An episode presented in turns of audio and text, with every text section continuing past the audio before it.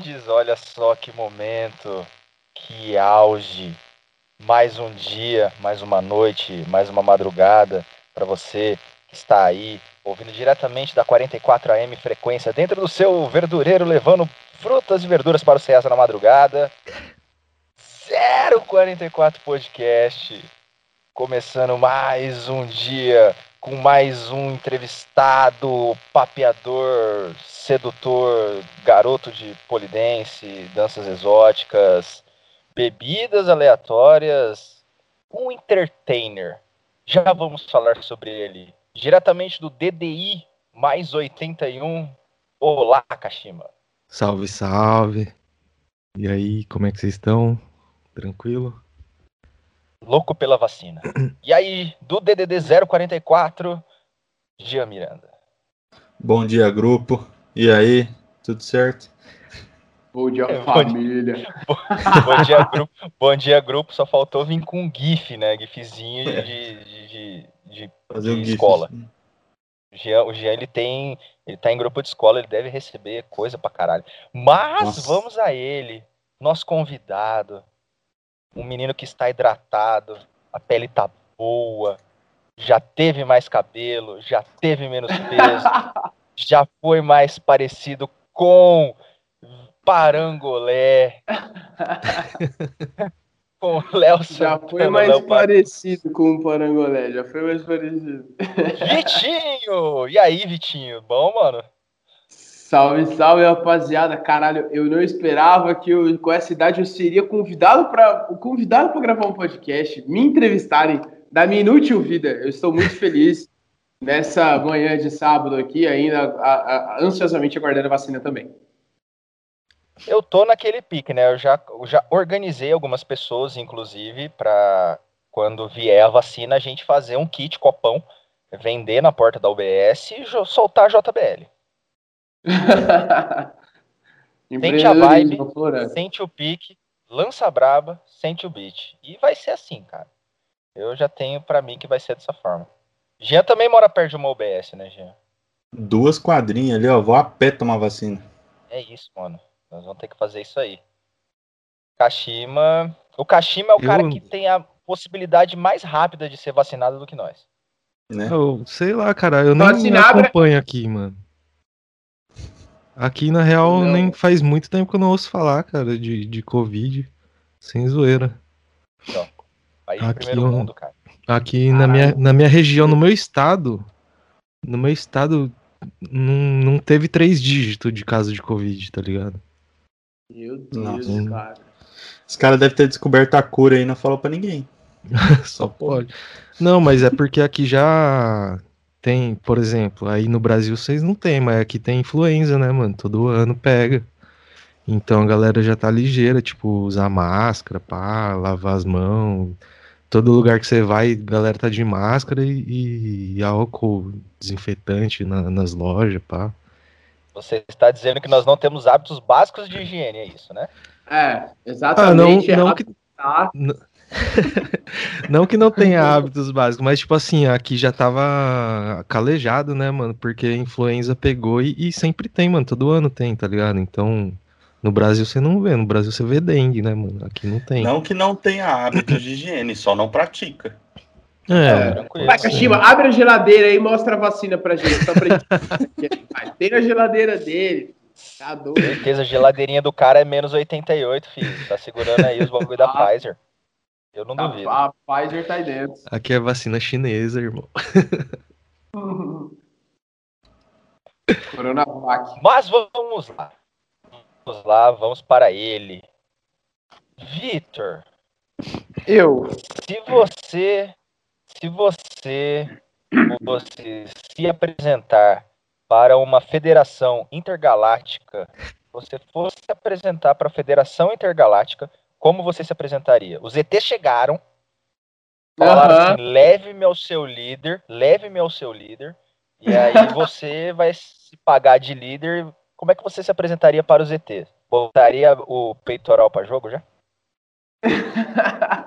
Olha, eu não iria levar o ZT pro Bonoro, com certeza. Eu acho que eu ia peitar, pagar de líder mesmo. Cara, como eu apresentaria? Porra, Vitinho, moleque maringaense, pé vermelho, 29 anos, é, sonhador, clichê. É, cara, eu sou mais uma prova viva de que a gente escolhe a faculdade muito cedo. É, hoje, hoje trampo com uma parada que eu, que eu descobri que eu amo há muito tempo, que é, são as vendas, mas sou formado em Educação Física na UEM, atleta desde criancinha, envolvido com o mundo dos esportes, e jogava vôlei por cima de portões, em que a rede era o portão, eu jogava muito vôlei, e aí, cara, fui pro mundo do esporte, do mundo do esporte, fui para educação física, da educação física fui parar no mercado de vidas de formatura e cá estou eu hoje ainda me aventurando nesse mercado. E mas calma, Mas, calma. Você começa dizendo. Nós, nós, nós, temos, nós, temos, nós temos tempo, nós temos tempo. E aí você. É, é, no, nós aqui, sem clubismo nenhum, né? Episódio passado, a gente gravou com o Nelson Tobias. Uh, hoje estamos ah, gravando com você porque nós não somos nem um pouco clubistas. Imagina. Né? Não, não, não chama os amigos, né? Mas, então, assim, nós, conversando com o Nelson, a gente foi naquele, porra, de onde a gente se conheceu tudo mais, né?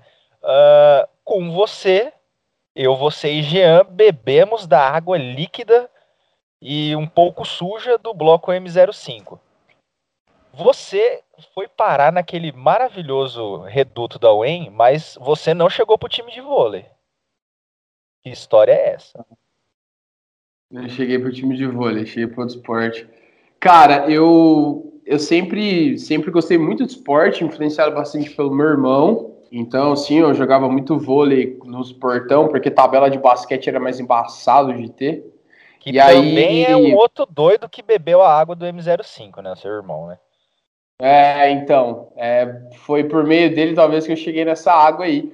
Eu sempre fui influenciado por ele bastante, jogava muito pô, na rua. Aí meu irmão, ele começou a se envolver bastante com handebol. Eu fui pro handebol, joguei handebol um bom tempo. Joguei handebol de areia, joguei handebol de quadra, joguei todo, tudo quanto é tipo de esporte. E aí no meu aniversário de 15 anos, olha que tarde que eu comecei, cara, meu aniversário de 15 anos, eu me apaixonei, de 15, não, 14 eu acho, de 14 anos, eu me apaixonei pelo basquetebol, assim, cara, eu lembro que foi um dia que tinha uma liga, que era uma liga que o Oscar Schmidt fomentava aí no Brasil, que era a NLB, que é a nossa liga de uhum, basquete, sim. e eu lembro que o meu vizinho jogava, cara que pô, cresci com ele, o cara que me ensinou a andar de bike, ele jogava, o Rafael Legnani. E aí um dia ele falou, cara, vamos lá. É era um jogo era vizinho do Legnani? Era vizinho do Legnani. Vizinho do Legnani. O Legnani, a irmã dele me ensinou a andar de bike, cara. Outro que bebeu da, da água da, da, do M05. E aí eu fui pro Chico Neto, o Chico Neto assistia ali um basquete que, cara, eu nunca tinha tido contato desse jeito com esporte. Eu tinha visto um jogo de basquete inteiro, assim, eu sabia como, sabia da dinâmica, mas nunca tinha visto, cara. E aí eu me apaixonei pelo esporte. Peguei aí eu mergulhei de cabeça, assim. Aí, porra, jogando, jogando esporte, já tava, pro, não profissionalmente, mas já tava jogando no time de juventude de Maringá, já tava jogando no time adulto. Meu irmão era fazer educação física na UEM, aí fui parar no M05. Passei no vestibular, importante, e fui passar, parar no M05. O que é importante, né? É importante. E que, que ano que você entrou na UEM? Eu tive um pequeno qual, qual Eu entrei. Importante. Eu entrei em 2009. Eu entrei em 2009, meu irmão estava no, entrando no quinto ano dele. Em 2009 eu entrei, que era o segundo ano de Saulo Testa.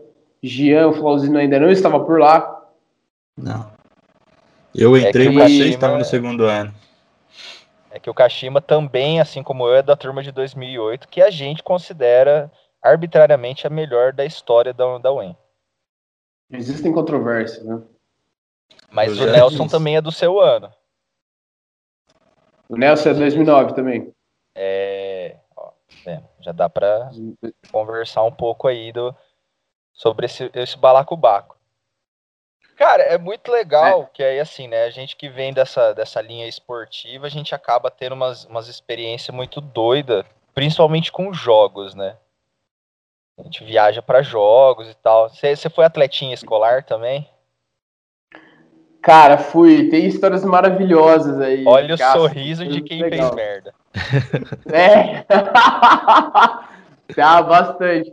Cara, eu. Olha que louco. Eu comecei a jogar basquete e aí comecei a treinar pro Maringá, ainda muito, muito ruim ainda, porque eu comecei tarde. A idade de ouro. Todo mundo fala que a idade de ouro é ali os 12 anos, né? E no, na minha idade de ouro do desenvolvimento motor para uma modalidade esportiva, eu tava, sei lá, fazendo o quê, cara? Eu tava subindo um muro. E aí eu comecei bem tarde, mas eu era muito esforçado, cara. E aí eu consegui ganhar uma bolsa no Regina Mundi. É, para jogar só meu terceiro ano. E na época, na época a Unimed, que era uma única outra competição daqui, eu não poderia jogar. Então eu fui só para jogar os escolares. E aí eu ganhei uma bolsa, cara. Eu lembro que eu entrei no meu terceiro ano, assim, no, no colégio público. Eu estudei 10 anos no colégio estadual. Colégio Estadual Silvio Barros. E aí eu ganhei uma bolsa no Regina, fui para lá para jogar uns jogos. Chegamos lá, eu tinha uma treta violenta com um cara que jogava comigo no Maringá. Porque ele era muito imbecil, muito imbecil, hum. muito alugado. Tipo, era, exportava ele. Pedro Barros, cara. Hoje. Ih, não falou precisa, o nome, agora não vai ter processo. Citar. Vai ter, vai ter que tancar no. Vai ter processo. Ixi, aguenta no Twitter não, agora. 044, 044 não se responsabiliza pelas falas dos convidados. Documento assinado. Cara, e aí a gente. Pô, aí foi aquele clima estranho. Chegou Regina Mundi e São Francisco Xavier na final. E, cara, pô, imagina, eu fui pro Regina Mundi, o moleque pretinho do colégio estadual. Estudei 10 anos no colégio estadual, no mesmo colégio. Fui pro colégio particular só para jogar aquele campeonato, assim. E era, cara, meu segundo, terceiro ano de basquete. E eu tava performando, mas era porque eu treinava o dia inteiro, não porque eu era, tinha dom ou porque eu comecei cedo. Então tinha uma pressão grande. Cara, eu lembro que na final desse, desse, desse jogo, dessa competição, a gente tava perdendo ali no final, já que a gente já viu que a, que a vaca tinha deitado. É, eu lembro, cara, que ele me provocou no final, assim, aí eu fui pra dar um pai ah. pra bater nele. Ele dançou na minha frente com a bola. E aí, cara, eu fui pra cima dele, ele, ele tacou a bola, velho, na minha cara. Ele jogou a bola pra acertar minha cara, assim, bateu no meu ombro, assim. Cara, eu lembro que eu fiquei, tipo, uns três dias, porque meu pai me levava pro colégio. Eu fiquei uns três dias indo e matando aula, fingindo que entrava no colégio e ficava na rua, porque eu não tinha coragem de ir pro colégio, não tinha coragem de, de ir pro Regina Mundi, velho, de vergonha que eu tava. Cara, mas o cara era do seu time. Não, aí, não, ele, não. ele é, ele era do Maringá, só que eles Ah, tá, no, no colégio, Maringá, entendi, entendi. É, no Maringá, só que o cara é, estudava no São Francisco Xavier. E aí, cara, lembro que foi uma vergonha, cara, porra. Cobrando e aí, Por quê? Porque você perdeu ou porque os caras iam te cobrar?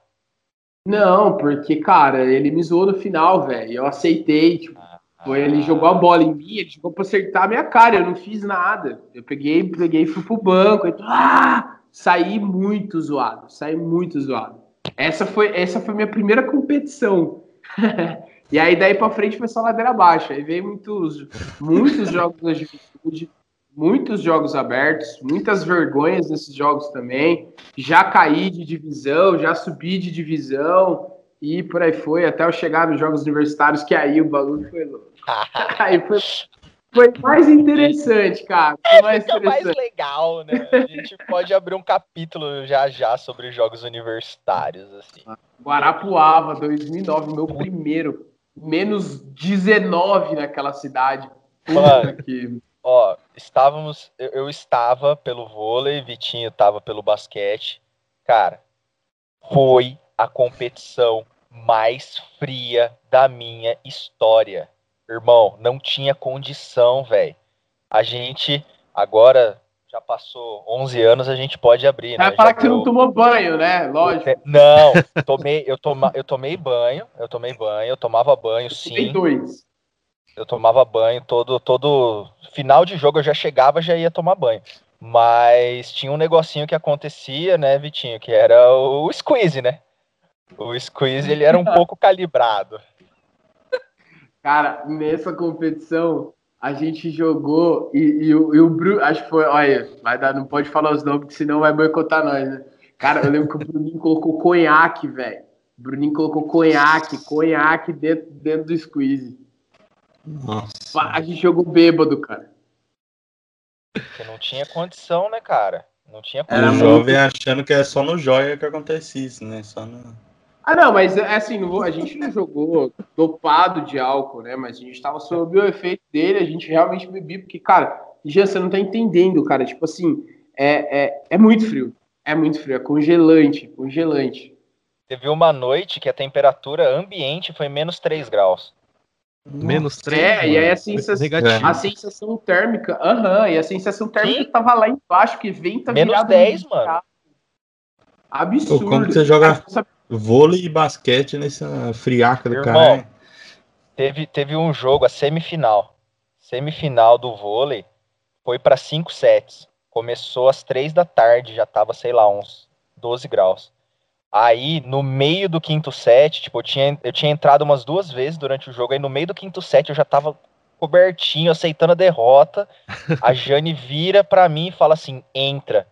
Véi, eu tive que, sei lá, em 10 segundos tirar duas calças, duas blusas, uma touca e uma luva e entrar em quadra. Gelado. pra tomar bolada ainda. Você é louco. Não, pra dar bolada. Pra, bolada. pra dar bolada. Você não era japonês, levantador? O japonês sacou, calma, o japonês sacou o cara errou o passe, a bola veio para cima de mim. Mano, eu tirei força do meu cu e dei um, um cheque. Cara, ali eu perdi minha mão. Ali eu achei que tinha sido amputado. De tão gelado que tava aquela bola. Só olha pra mão, ela tá roxa, assim. E, e, não sei se foi nesse jogo você, você deixou o beijo do Jandão um pouco maior, né? É, isso que eu ia falar, cara. Nessa competição eu dei conta, eu e Jandão, um abraço pra Janderson Quaresma. Eu sou fã desse cara demais. Jandão, você vai estar tá assistindo isso aqui porque eu vou te mandar, cara, um abraço. Ele, eu e ele, ele, ele descendo pro rebote, eu subindo, os caras do mesmo time, ele bateu a boca aqui, ó. Ele bateu a boca a, na, na, na, minha cabeça, cortou minha cabeça, fui pro hospital Nossa. tomar ponto. Em Guarapuava, eu tomei ponto na cabeça, velho. Mais um motivo para tomar banho. 19 graus, velho. Meu Deus do céu, que só tem história maravilhosa, só derrota, cara. Uhum. Só derrota, só derrota. E aí, velho? Mas constituía uma, uma galera legal, né? O importante, assim, de. para quem não vive, né? O, o, esporte, tanto esporte escolar, universitário, até mesmo profissional. O profissional acho que um pouco menos, né? Mas nessas, nesses esportes que não. Que são amadores, né? A gente constitui amizade foda, né? No, no meio do time, né? A gente. É irmandade, né, mano? Bizarro, cara. Tem, o Jandão mesmo é um cara que eu falo com ele direto até hoje. E o cara entrou comigo no mesmo ano. A gente já se conhece fazem 11 anos e a gente joga, jogou junto né, nessas competições. Tem a galera que eu ainda que eu joguei lá atrás, que eu joguei quando no meu início do esporte, a gente é amigo até hoje, tem grupo, então é sinistro assim. A experiência da, das viagens, por exemplo, olha que louco. Eu era um cara muito preso pela minha mãe. E não porque ela era ruim, porque eu tinha que ficar preso mesmo, senão. Eu era daquele tipo de filho que ia despirocar muito fácil, sabe? Então minha mãe sempre me segurando. É, exato. E o que me fez poder conhecer o mundo, mas sob a tutela de alguma coisa, sobre. É, sobre é, é pelo menos um. Tendo um norte na minha vida foi o basquete, porque senão eu teria atrasado muito isso, assim. Então eu conheci cidades, conheci pessoas, aprendi quebrar cara. Já tive, nossa, cara, tem um um, um jogo do Juventude de Cianorte de 2008, que foi o jogo que eu nunca mais vou esquecer na minha vida, assim, cara, foi a coisa mais bizarra do mundo. Eu matei a bola para ganhar o jogo, uma bola de três, não foi no estouro do cronômetro, mas foi tipo assim, a bola caiu, faltava dois segundos, assim, e aí a gente virou por dois pontos. E, cara, eu passei a maior vergonha do mundo, porque eu bati essa bola, meu técnico, todo mundo comemorando comigo, meu técnico foi arrancando um por um e ficou dando de dedo na minha cara no meio da quadra durante uns dois, três minutos na frente do ginásio inteiro. Porque, tipo, ele não queria que eu chutasse de três. é, é. Então, assim, cara, vivi muita coisa. Vamos aqui, tipo, dá uma sugada na minha rua. Não, bizarro, cara. Eu falei isso ontem. Olha que louco. Ontem eu tava conversando com a minha mina. Quando eu, eu era atleta também, a gente passou por uns perrengues aí, cara. Tipo, a gente aceitava coisas como atleta. Isso é muito louco falar também. Aceitar algumas coisas que hoje, como adulto, eu falaria, não, se é assim aqui eu não vou jogar. Mas naquela época você não queria saber. Você fala, não, não vou abandonar meu time, não vou, que eu amo isso aqui. Mas a gente aceitava passar por uns, mas, tipo, abusos. Em, em, competição, assim, ou em treinamento? Pá?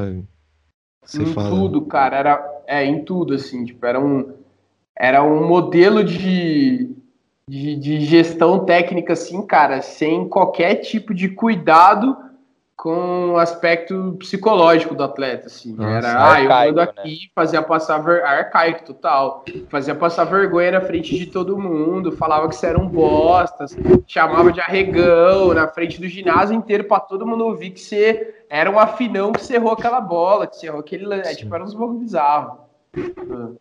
É que eu, tipo assim, eu passei por experiências parecidas, assim, porque eu jogava beisebol desde criança, tá ligado? E aí eu tive muitos técnicos japoneses e, tipo, japonês mesmo, assim, que é bem rígido, sabe? Tipo, mano, você vai treinar a manhã inteira sem tomar água, sem, sem dar uma relaxada, sem sentar, tá ligado? E aí, quando eu comecei a ter, treinar com um técnico cubano, tipo, outra cabeça, tá ligado? E aí eu falava, mano, por que, que eu aceitava esse tipo de coisa, tá ligado? É um bizarro, mano. Exato, cara, exato. Exato, depois, pô, na faculdade, a gente conhecendo um pouquinho mais sobre psicologia do esporte, conhecendo tudo, cara, eu falava, meu Deus, meu Deus, era bizarro. Eu passei muita É, vergonha, você- passei muita vergonha. Aí você, criança ali, você achava que você tava errado ainda. Tipo, com É. certeza, você- se o cara te chamava de arregão, você achava que você era mesmo, porque. É, você não, tem era muito consciência, né? Eu, o cara não. O cara abusa mesmo, não tá nem aí, tipo. Fala um monte de bosta e você sai como errado na tua cabeça, né? O cara despiroca Olha o depois. nível.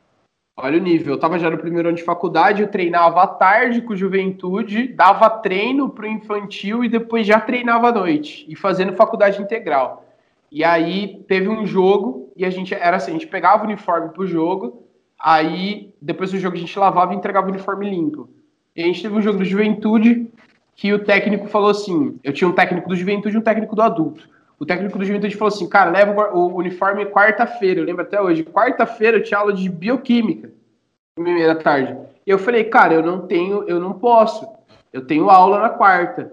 E aí eu falei, eu vou te levar antes. Ele falou, ó, ele falou assim, prazo é quarta-feira. Na terça-feira à noite, o técnico foi no treino do adulto, o técnico do, do, do Juventude. E aí na, na terça-feira à noite, antes do prazo de devolver o uniforme, eu entreguei o uniforme para ele. Falei, ó, eu não venho amanhã porque eu tenho aula da faculdade. Ele olhou para mim e falou: o prazo é amanhã. Eu falei: eu sei, eu tô te devolvendo hoje porque eu não venho amanhã. Ele não pegou, não pegou porque ele disse: é amanhã. E eu não fui no dia seguinte treinar à tarde porque eu estava em aula.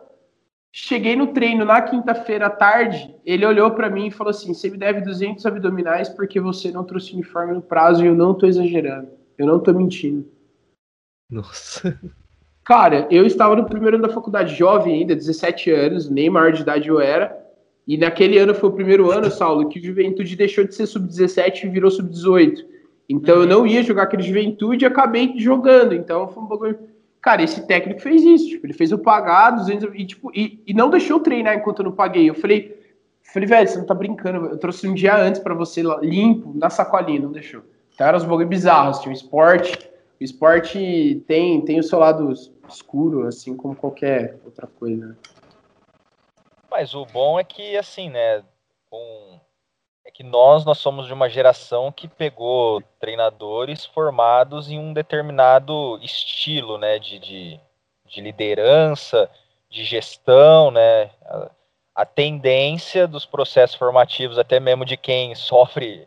São abusos psicológicos, né? São abusos psicológicos Hum. e aí busca fazer coisa diferente. Então a tendência futura do- do- dos, dos treinadores é, é uma melhora, né? Cada vez melhor, principalmente nesse âmbito amador, né? Porque às vezes é o cara que, que despontou, não conseguiu uma carreira, é, ele acaba sendo frustrado, né? Porque não conseguiu uma carreira esportiva, tem como opção de trabalho ser treinador e quer descontar a frustração na molecada. Então, se você que está ouvindo a gente, acadêmico de educação física, o atleta em geral, não faça estas merdas, tá? Não seja um treinador babaca. Não seja um treinador babaca. Seja amigo do seu atleta, assim como o Diniz é. O que está acontecendo? O que Em está 2020 que o São Paulo tá jogando futebol. Mano, eu juro por Deus. Vitinho, quando você percebeu que 2020 estava de ponta cabeça? Quando eu vi o São Paulo jogando futebol. Aí, filho, Agora acabou. São Paulo com real, reais chances de ganhar. reais Meu chances, Deus. mano. Ó, Tudo tá Exato. morto. Nosso último título foi no WO, cara. Então, assim, sabe? Não, velho, é inacreditável. É Eu inacreditável. tava vendo um negócio Eu- lá. São Paulo foi campeão no primeiro turno, né? Foi. Foi. Foi. Eu tava vendo das, das quatro vezes que o São Paulo foi campeão do primeiro turno, três ele foi campeão Estão brasileiro. deixando a gente sonhar. Estão deixando a gente sonhar, cara. Eu já tinha desistido, já tava torcendo pro, pro- eu e o Tavião. O Tavião também é São Paulino. Eu e o Tavião já estávamos decididos, comprando dia meio para rachar o frete a camiseta do Barcelona de Porto Velho de Rondônia. A gente ia trocar de time, a gente escolheu Barcelona de Porto Velho. E aí vem o São Paulo e fala: Não, pera aí, Barcelona não, volta aqui pra cá. Vocês estão sabem andando muito com o Malaguti, velho. Pra ficar com esses times Não, aí. Malaguti Velo, Velo Clube, meu Deus. Eu tenho uma Malaguti é o único camiseta. cara que assiste a três. Tem a tor- a do Geraldo Velo, é um adesivo que eu tenho aqui, ó. Geraldo Velo. Velo Clube de Caralho. Rio Claro. Nossa, eu passei na frente do estádio do Velo Clube ali. Tem um centro esportivo de Maringá que é melhor, viu? Pelo menos na época que João, Faz desculpa, parte. cara, a gente não queria falar mal do Velo. Não, a gente gosta, a gente gosta. Mas Vitor, Vitor, Vitor. Aí, né? Você tava falando, inclusive, eu vou, eu vou trazer essa polêmica aqui, obviamente, sem citar nomes para evitar o processo. Essa é a polêmica número um que eu vou lançar. Nem gosto. Mas, mas, né, a gente está falando aí de relação atleta, treinador. Como é ser atleta do time catado de anão da UEM? Oh, meu Deus do céu, cara, que Time que honra, come velho. carboidrato, carboidrato no café da manhã. Cara, olha, a gente tava falando sobre abuso no esporte, né? Olha, velho, pra mim é uma puta honra, assim. Eu, eu me senti, é, eu me senti nesse, nesse time mesmo. A gente se uniu tanto, cara, de raiva de um Dá o treinador que contexto, dá o contexto, dá o contexto.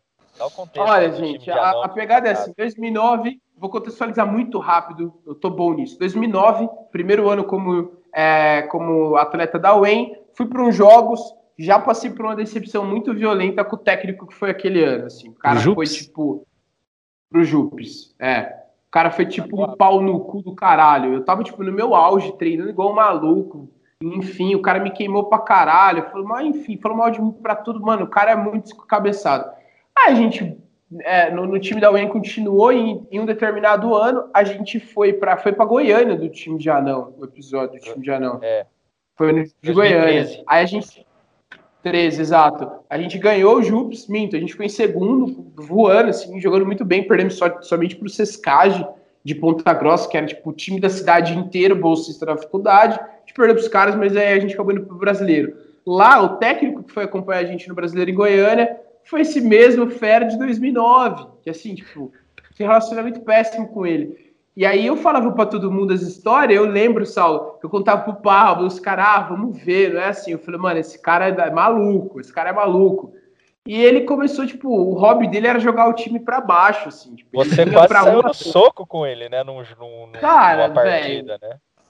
Tipo, mano, a gente já discutiu feio, assim, porque. E eu não era disso, eu sempre baixava a cabeça, mas esse cara é louco. Ele olhou pro nosso pivô, Maurição, Maurício Guraeb, velho, um do. O cara tem que ser tombado, aquele gordo maravilhoso. E o técnico fazia questão de, tipo, de jogar pra baixo, de falar lá, o Maurição comendo carboidrato, pô, no café da manhã no hotel. Falei, mano, meu parceiro, a pré-eleção dele, cara, tipo, antes do jogo, assim, tipo, era deprimente. A gente tinha um momento que ele reunia o time, falava com a gente, a gente esperava ele sair de perto pra gente se reunir de novo e falar, moçada, ó, deleta tudo e tamo junto aqui. E foi terrível. E esse cara falou que a gente era um time de anão, porque você tinha cara baixo. Eu era pequeno, Porque- pra você ter uma ideia. Porque ele também, né? Ele é o ser humano mais comprido da face da Terra, né?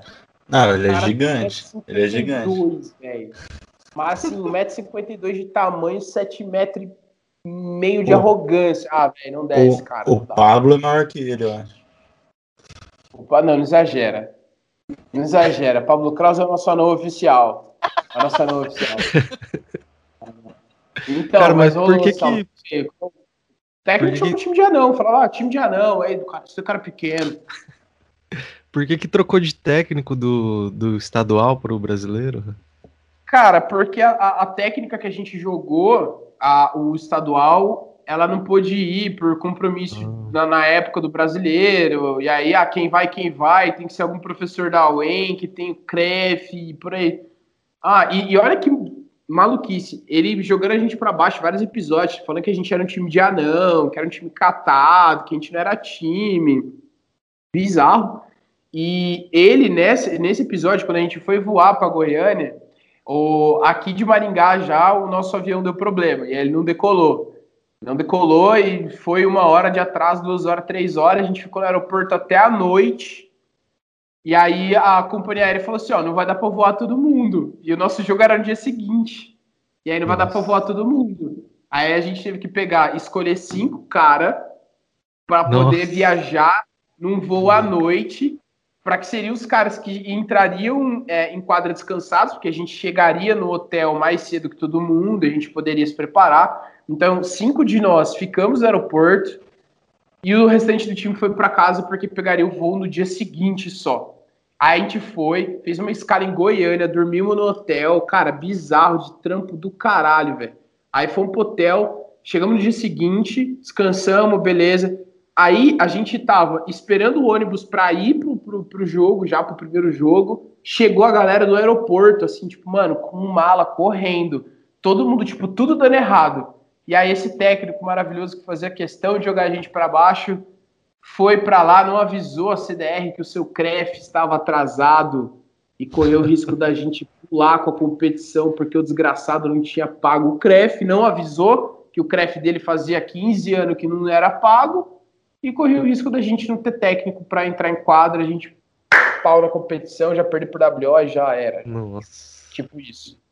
Mano, tem muita história, tem muita história. Muita Ele história foi pra lá só porque tinha a CREF e não fez Foi pra lá porque era o professor da. UEM. É. é. Não avisou.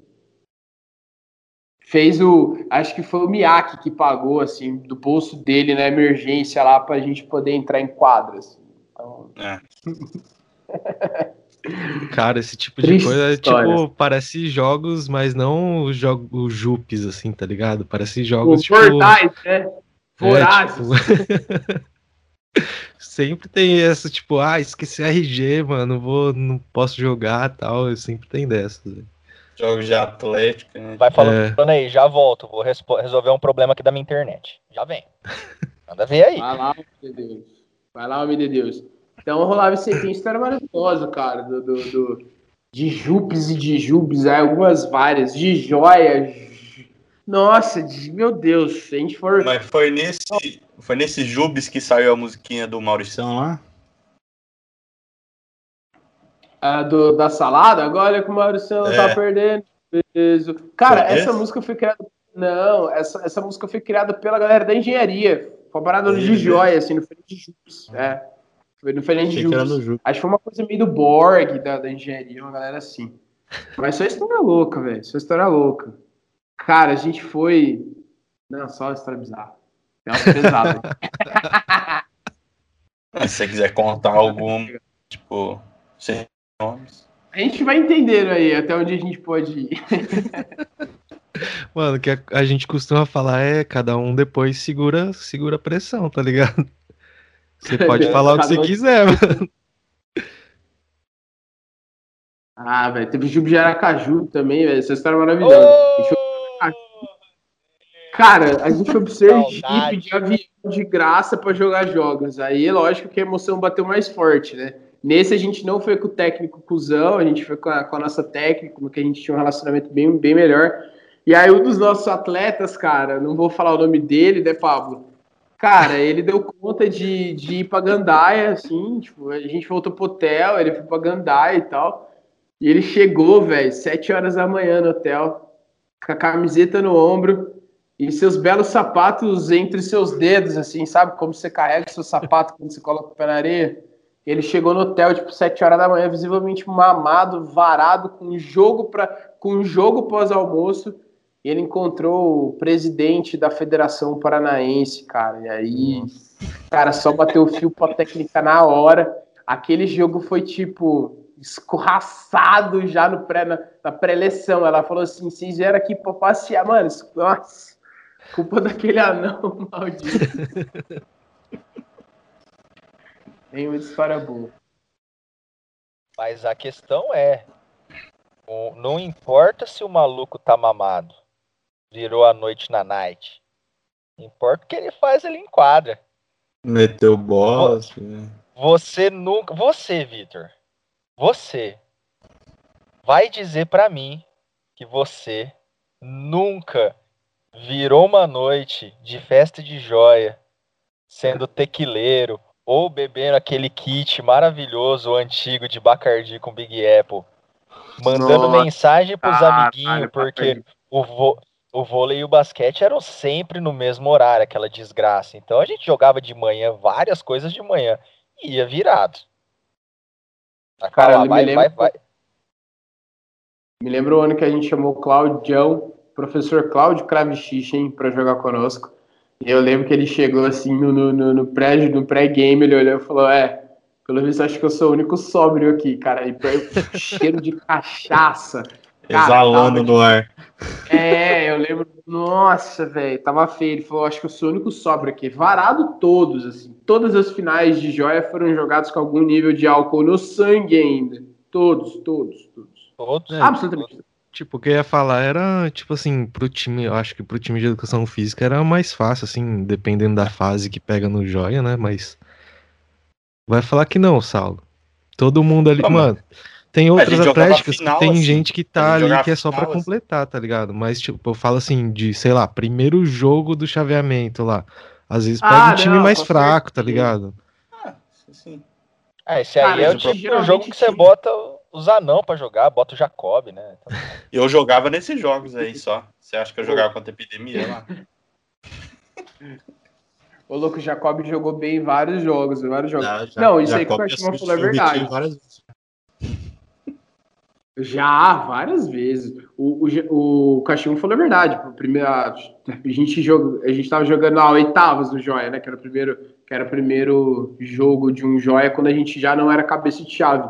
Porra, era ridículo. Tipo, era 40 pontos. Isso é, isso é de fato verdade. Só que é aquela velha discussão, né? A gente tem que garimpar atleta em 300 bodybuilder. A engenharia pode em 3 mil aí, desculpa, gente. É, é um jogo de número. Mas, tipo, na, lá dentro da, do curso de educação física, não, não rola, assim, fora da, da atlética, digo.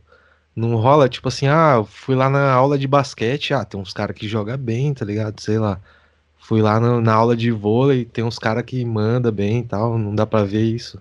Não, primeiro que essas aulas são lá pro terceiro ano. Então você descobriu o cara só no terceiro ano já ah, tá, tá tarde. É... Tipo, você, se você já ficou sabendo antes se o cara joga. E se o cara já tá no terceiro ano e aí descobre que ele manja alguma coisinha, ele já não vai querer jogar. Porque, tipo, é por estrela, né, Educa? É tudo estrela. Tipo, os caras que jogam, por isso que é sempre os mesmos. Os velhos. Vai ficando. É sempre assim. Crítica! Soltou que tava preso aí o presidente. Ah, os dois, os dois sabem. Antes sabe de mim, isso. Acho que antes de mim era até pior. Cada um segura sua bronca, né? Então, Denis, você era triste, Denis. Denis do Denis do handebol. Você era triste, cara. A gente precisava de você, velho. Que porra de cu doce que você fazia, Denis. Porra, eu, oh, eu amo. Denis era o cara mais mala que eu já conheci na minha vida, mas eu aprendi a amar ele, mas ele, ele é dava é legal, trabalho mano. demais. Que estrela, cara. Nossa. É ele que jogou pela Físio, né? Agora, esses últimos anos. É, né? é exato. E pela Físio ele joga ele joga apaixonado pela Físio lá. Joga, joga feliz. Joga feliz. É filho da... Pula muro do caralho. Ai, velho, mas é. Mas, mas tá bom. Não dá, Kashima, você não tá ligado, mano. É, é, você chega. Porque assim, você faz caminhos, né? O Vitinho tava falando do caminho dele para chegar na educação física. A gente faz caminhos, né, cara? Cada um na vida anterior. Então, quem, quem joga vôlei na época escolar, chega e vai jogar vôlei. Quem é do basquete, vai Muito raro você tem alguém que tem habilidades. Olha, vou trazer Claude Baer para orgulhar o Teixeira aqui. É, raramente você tem pessoas que fazem a transferência de habilidade de uma modalidade para outra e joga mais de uma, né? E tem uma massa A no nível de alto, né? Você fala. Não, não, não. Tipo, desenvolvimento Não? motor especializado. Não tô falando de Consiga atleta, estar no tô falando- time ali, minimamente. É, cara que consegue correr e bater palma. Porque Não, eu falo nível gente- alto assim porque, tipo, por exemplo, é, essa, essa questão de poucas pessoas para peneirar atleta, é, eu tive isso no- quando era CAL, né? Quando era só atlética de administração, que, tipo, era ali 20 pessoas que jogava todas as modalidades, entendeu? Por isso que eu falo, né, educação física, tipo, vocês têm o nível mais alto, assim, de cada equipe, então é difícil mesmo ter uma pessoa jogar mais de, um, de uma modalidade, assim. Ah, sim. É. Mas É, aí também alguns tem entrado reservas uma galera perdida, combina, né? né? Alguns reservas, por exemplo, ah, tem os caras que joga tênis de mesa que é bom, mas joga hand. Ou um Hum. cara que é bom no basquete ali e vai jogar um futebol.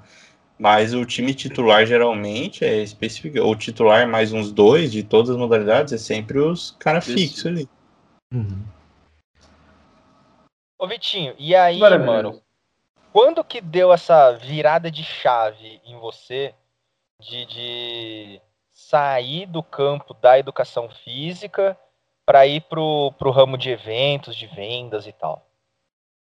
Cara, o sonho da minha mãe, minha mãe é professora, do, do- é professora aposentada do Estado, o sonho da minha mãe era que eu fosse professor de educação física, cara. Quando eu fui para licenciatura primeiro, porque eu queria ser com as duas habilitações, minha mãe ficou super feliz. E eu descobri que provavelmente eu não iria seguir com educação física na minha carreira quando eu pisei na escola. Falei, não, não. Jean, eu amo, sou apaixonado pelo professor de professor, cara. Eu vi os perrengues, meu passou, é maravilhoso, mas eu falei, velho, não é é. meu, não é meu isso aqui. Eu não desisti do curso de educação física no terceiro ano, porque eu tava pagando minha formatura. Eu lembro que eu falei, ah, velho, eu tô pagando, vambora. Porque eu vi, eu vi que eu tinha outras habilidades ali que poderiam, poderiam me trazer, é, me deixar feliz e tá, trazer retorno financeiro. E aí, cara, eu era comissão de formatura. E aí, a soma de ser comissão de formatura com a atlética me trouxe, tipo, pô, uma bagagem muito legal, um crescimento durante esses quatro anos aí de vida acadêmica sinistro. E, e acabou que, cara, eu saí da habilitação, saí da licenciatura, comecei a colei grau numa semana, assim. Aí, três semanas depois, uma empresa me chamou para trabalhar. E isso aconteceu porque eu, eu era comissão de formatura, então me relacionava com essa empresa. É, eu também era barman, e aí eu trabalhava na madruga. Paguei a minha formatura, paguei muita conta, trabalhando de barman na madrugada, ali nos finais de semana. Eu já E vi aí o veio- Vitinho usando coletinho e servindo tequila nas garotas. E só colete. Sei não. Só colete. Já. mar- Calça colada marcando a neca. Cara, e, velho, eu já levei o Xuxa, eu já levei o Xuxa, Xuxa Guilherme Sobreiro, pra fazer tequila comigo, cara, numa casa noturna que ficava na Pedro Taques, não sei se vocês lembram, velho. Nossa, Pedro sim, Taques. já foi. Ali já da assaltado lá na frente é já. é? Do lado da pizzaria eu já fui Era lá o uma vez. Eu já fui assaltado Cara. lá já. Cara, bizarro. Velho, mano, a dona, no final, assim, velho, quando ela viu o Xuxa, ela endoidou. Ela endoidou. Não sei a dona, era alguém. Endoidou. Ela falou: não, eu pago uma estância, você sobe lá, faz sem camisa. Cara, a gente subiu, velho, no balcão da balada. Ô, balada, velho. Aí os caras os cara que estavam embaixo, assim, começou a tirar a peita também. O segurança começou a brigar com a gente, porque a gente falou, mano, seus retardados. Não, ai, velho. É, então eu já trabalhei muito tequileiro, já servi muita. Já rodei muita cabeça, cara. Já fiz muito drink. Já jogaram drink na minha cara, é, é, trabalhando em formatura. Já, já, o meu. Eu tenho dois episódios, assim, isso é uma história. Acho que poucas pessoas sabem. Eu tenho dois episódios que eu. Que eu vivi, que eu vivi de fato racismo. Um deles era foi no barman, cara. Em Chapecó, Santa Catarina. Nossa, você foi até lá. Ok. É, o Ah, estado também. Ah, não, não é estado. Você rola aqui. Tô zoando, Só- tipo, tem família. Mas o. Tem, Mas tem foi coisa família. pesada. Tem família, Ah, é igual tem um amigo, entendeu? É amigo preto? Beijo, pô. beijo pra você que é de Santa Catarina e não é racista. Você é É, obrigado. Então já, aí, aí nesse, cara, imagina, trabalhando com essas empresas, viajando pra, pra, pra ser barman, ser tequileiro e ser recepcionista de festa de, de formatura, acabei tendo contato. Cara, aceitei de prima, assim, do jeito que veio, eu falei, é isso aqui que eu vou fazer e cá estou hoje. Ah, mas aí é um caminho, dá- tem um espaçamento aí entre ser barman e tal, tequileiro, e mexer com a parte de vendas, né? Você- Ah, é que você não. é- Ah, cara, é porque a, a venda é um entretenimento, né? Por mais que, que, que seja formatura, seja um evento quase que solene, é entretenimento. Então, na época eu buscava muito perfil jovem, né? É, meu pai é vendedor, meu pai trabalhou com vendas a vida inteira dele. E aí, quando veio o convite, eu conversei com meu pai e falei, pai, é isso, aqui eu vou mudar, eu vou, vou pendurar meu diploma na parede. Ele falou, cara, vai. Falou, se tiver cabeça, você vai, você vai ver bem. Vendas dá pra ver bem. Aí eu peguei e fui. E como entretenimento, cara, era basicamente, eu já conhecia muito sobre, porque era comissão de formatura, já me relacionava muito com as empresas, então o, o, o bastidor da formatura, por exemplo, uma operação de buffet ali, uma, uma banda, troca de banda, tudo isso já tinha um, um certo contato. E aí, lógico, logicamente, foi uma, uma curva de aprendizado. Se pegar o Vitor de 2014, 2013, é, como profissional em vendas e ver hoje, assim, foi uma curva de foguete pra cima, assim. Mas já dava pra tirar uma grana naquela época. E aí mergulhei, cara, e nunca mais saí. E não pensa em começou. mudar também. Jean, olha que louco, né? Tomara que os meus gestores não sejam ouvidos nesse podcast. Mas sim, pense em mudar. Pense, pense em mudar, com certeza. É, eu, desde que eu comecei a trabalhar com vendas, comecei a, a investir, a investir parte do que eu ganhava em mim, em vários treinamentos e tudo mais. E só que esse ano, cara, eu senti a necessidade de, de fazer outra coisa, assim. Eu acho que eu já tava, já tô pensando em dar outros passos, por quê? Imaginem que, cara, não só vendedores, nós somos vendedores de um produto, melhor, um serviço muito específico, velho. O nosso público é muito jovem. O meu cliente é muito novo, cara. Meu cliente, ele tem, mano, facilmente falar uma média de idade de 19 anos, 19, 20 anos. É raro quando você pega uma pessoa de 25, 26, 27 numa comissão de formatura. E isso, e eles têm um ritmo, uma frequência que, que eu vivi lá atrás, que não é a minha hoje com 29. Então, cara, é, é, é um ritmo muito pesado. Por exemplo, teve alguns anos, cara, que eu já falei isso para algumas pessoas, que já teve anos de eu dormir na minha casa, de ficar na minha casa ou relaxado, tipo, os dois primeiros sábados do ano, assim, né, aqueles dois primeiros sábados de janeiro, e depois voltar a ter um sábado meu somente em maio, assim. Todos os outros finais de semana foram ocupados é, frequentando festas de formatura, tanto trabalhando na operação, porque a gente também trabalhava para tirar um extra, quanto levando clientes que você estava negociando o contrato de formatura para esses eventos, para que eles pudessem conhecer a, a, o trabalho da empresa e tudo mais. Então, é um ritmo muito pesado. Então, eu já sabia que eu queria dar esse passo de um dia estar tá no mercado um pouquinho mais com uma frequência diferente, não que não tenha muito trabalho em outra área. E aí, esse ano eu busquei uma pós, e aí eu estou fazendo um MBA é, da USP Exalc, e eu achei que eu estava fazendo, eu falei, ah, cara, eu não tenho nada no meu currículo de vendas, eu tenho uns treinamentos, mas não tenho nada, meu currículo é licenciado em educação física. Experiência, tem experiência. É, bastante experiência, bastante treinamentos, né? Eu não tenho nenhum diploma, mas tenho bastante certificado, né? Eu tenho de treinamento de vendas e tudo mais. Mas eu falei, cara, eu acho que eu vou preciso de um currículo aí. E aí eu escolhi fazer uma pós, um MBA em gestão em vendas pela USP Exalc.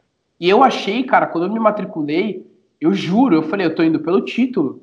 Tô assumindo aqui que eu tava comprando o título. Eu falei, cara, quando eu for me apresentar, se um dia eu for, for dar o treinamento de vendas, que é uma área que também que eu quero muito, eu gosto muito de, de poder ajudar pessoas é, a, a vender, eu acho muito louco, assim. E eu falei, cara, preciso de alguma coisa, e seria muito louco se eu tivesse um MBA em gestão em vendas pela USP. E eu achei que eu tava comprando título. Cara, na segunda aula, assim, eu olhei pro MBA, tava vendo a galerinha nos comentários do EAD e do MBA, eu vi que eu não sei porra nenhuma. Eu não sei nada sobre vendas, nada sobre vendas, porque tudo que eu sei sobre vendas é, tá dentro dos treinamentos e da minha bolha que é formatura. não sei nada sobre indústria, sobre canais de venda, B2B, B2C, um negócio gigantesco que existe por vendas. E por isso que eu quero, responder a sua pergunta, dando essa volta toda, é, sim, pense em mudar, e principalmente agora que esse MBA abriu muito a minha visão, que tem outros campos sinistros em vendas para se trabalhar, que antes de eu me aposentar, eu quero trabalhar neles também. Mas você acha que a sua formação, que assim, às vezes a gente dá uns tiros errados tal, mas a sua formação, ter saído como licenciado em educação física, é, mesmo não atuando na área, hoje você, ao, ao ser.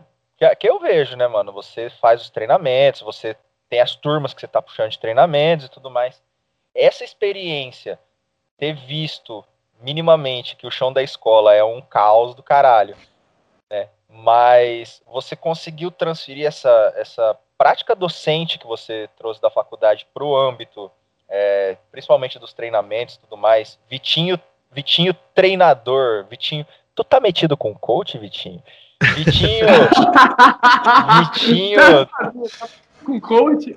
Da puta. Não, eu sou, eu sou um mindsetter. Eu não sou coach. Eu sou mindsetter. É, mudou o nome agora? Mudou o nome. É, Especialista.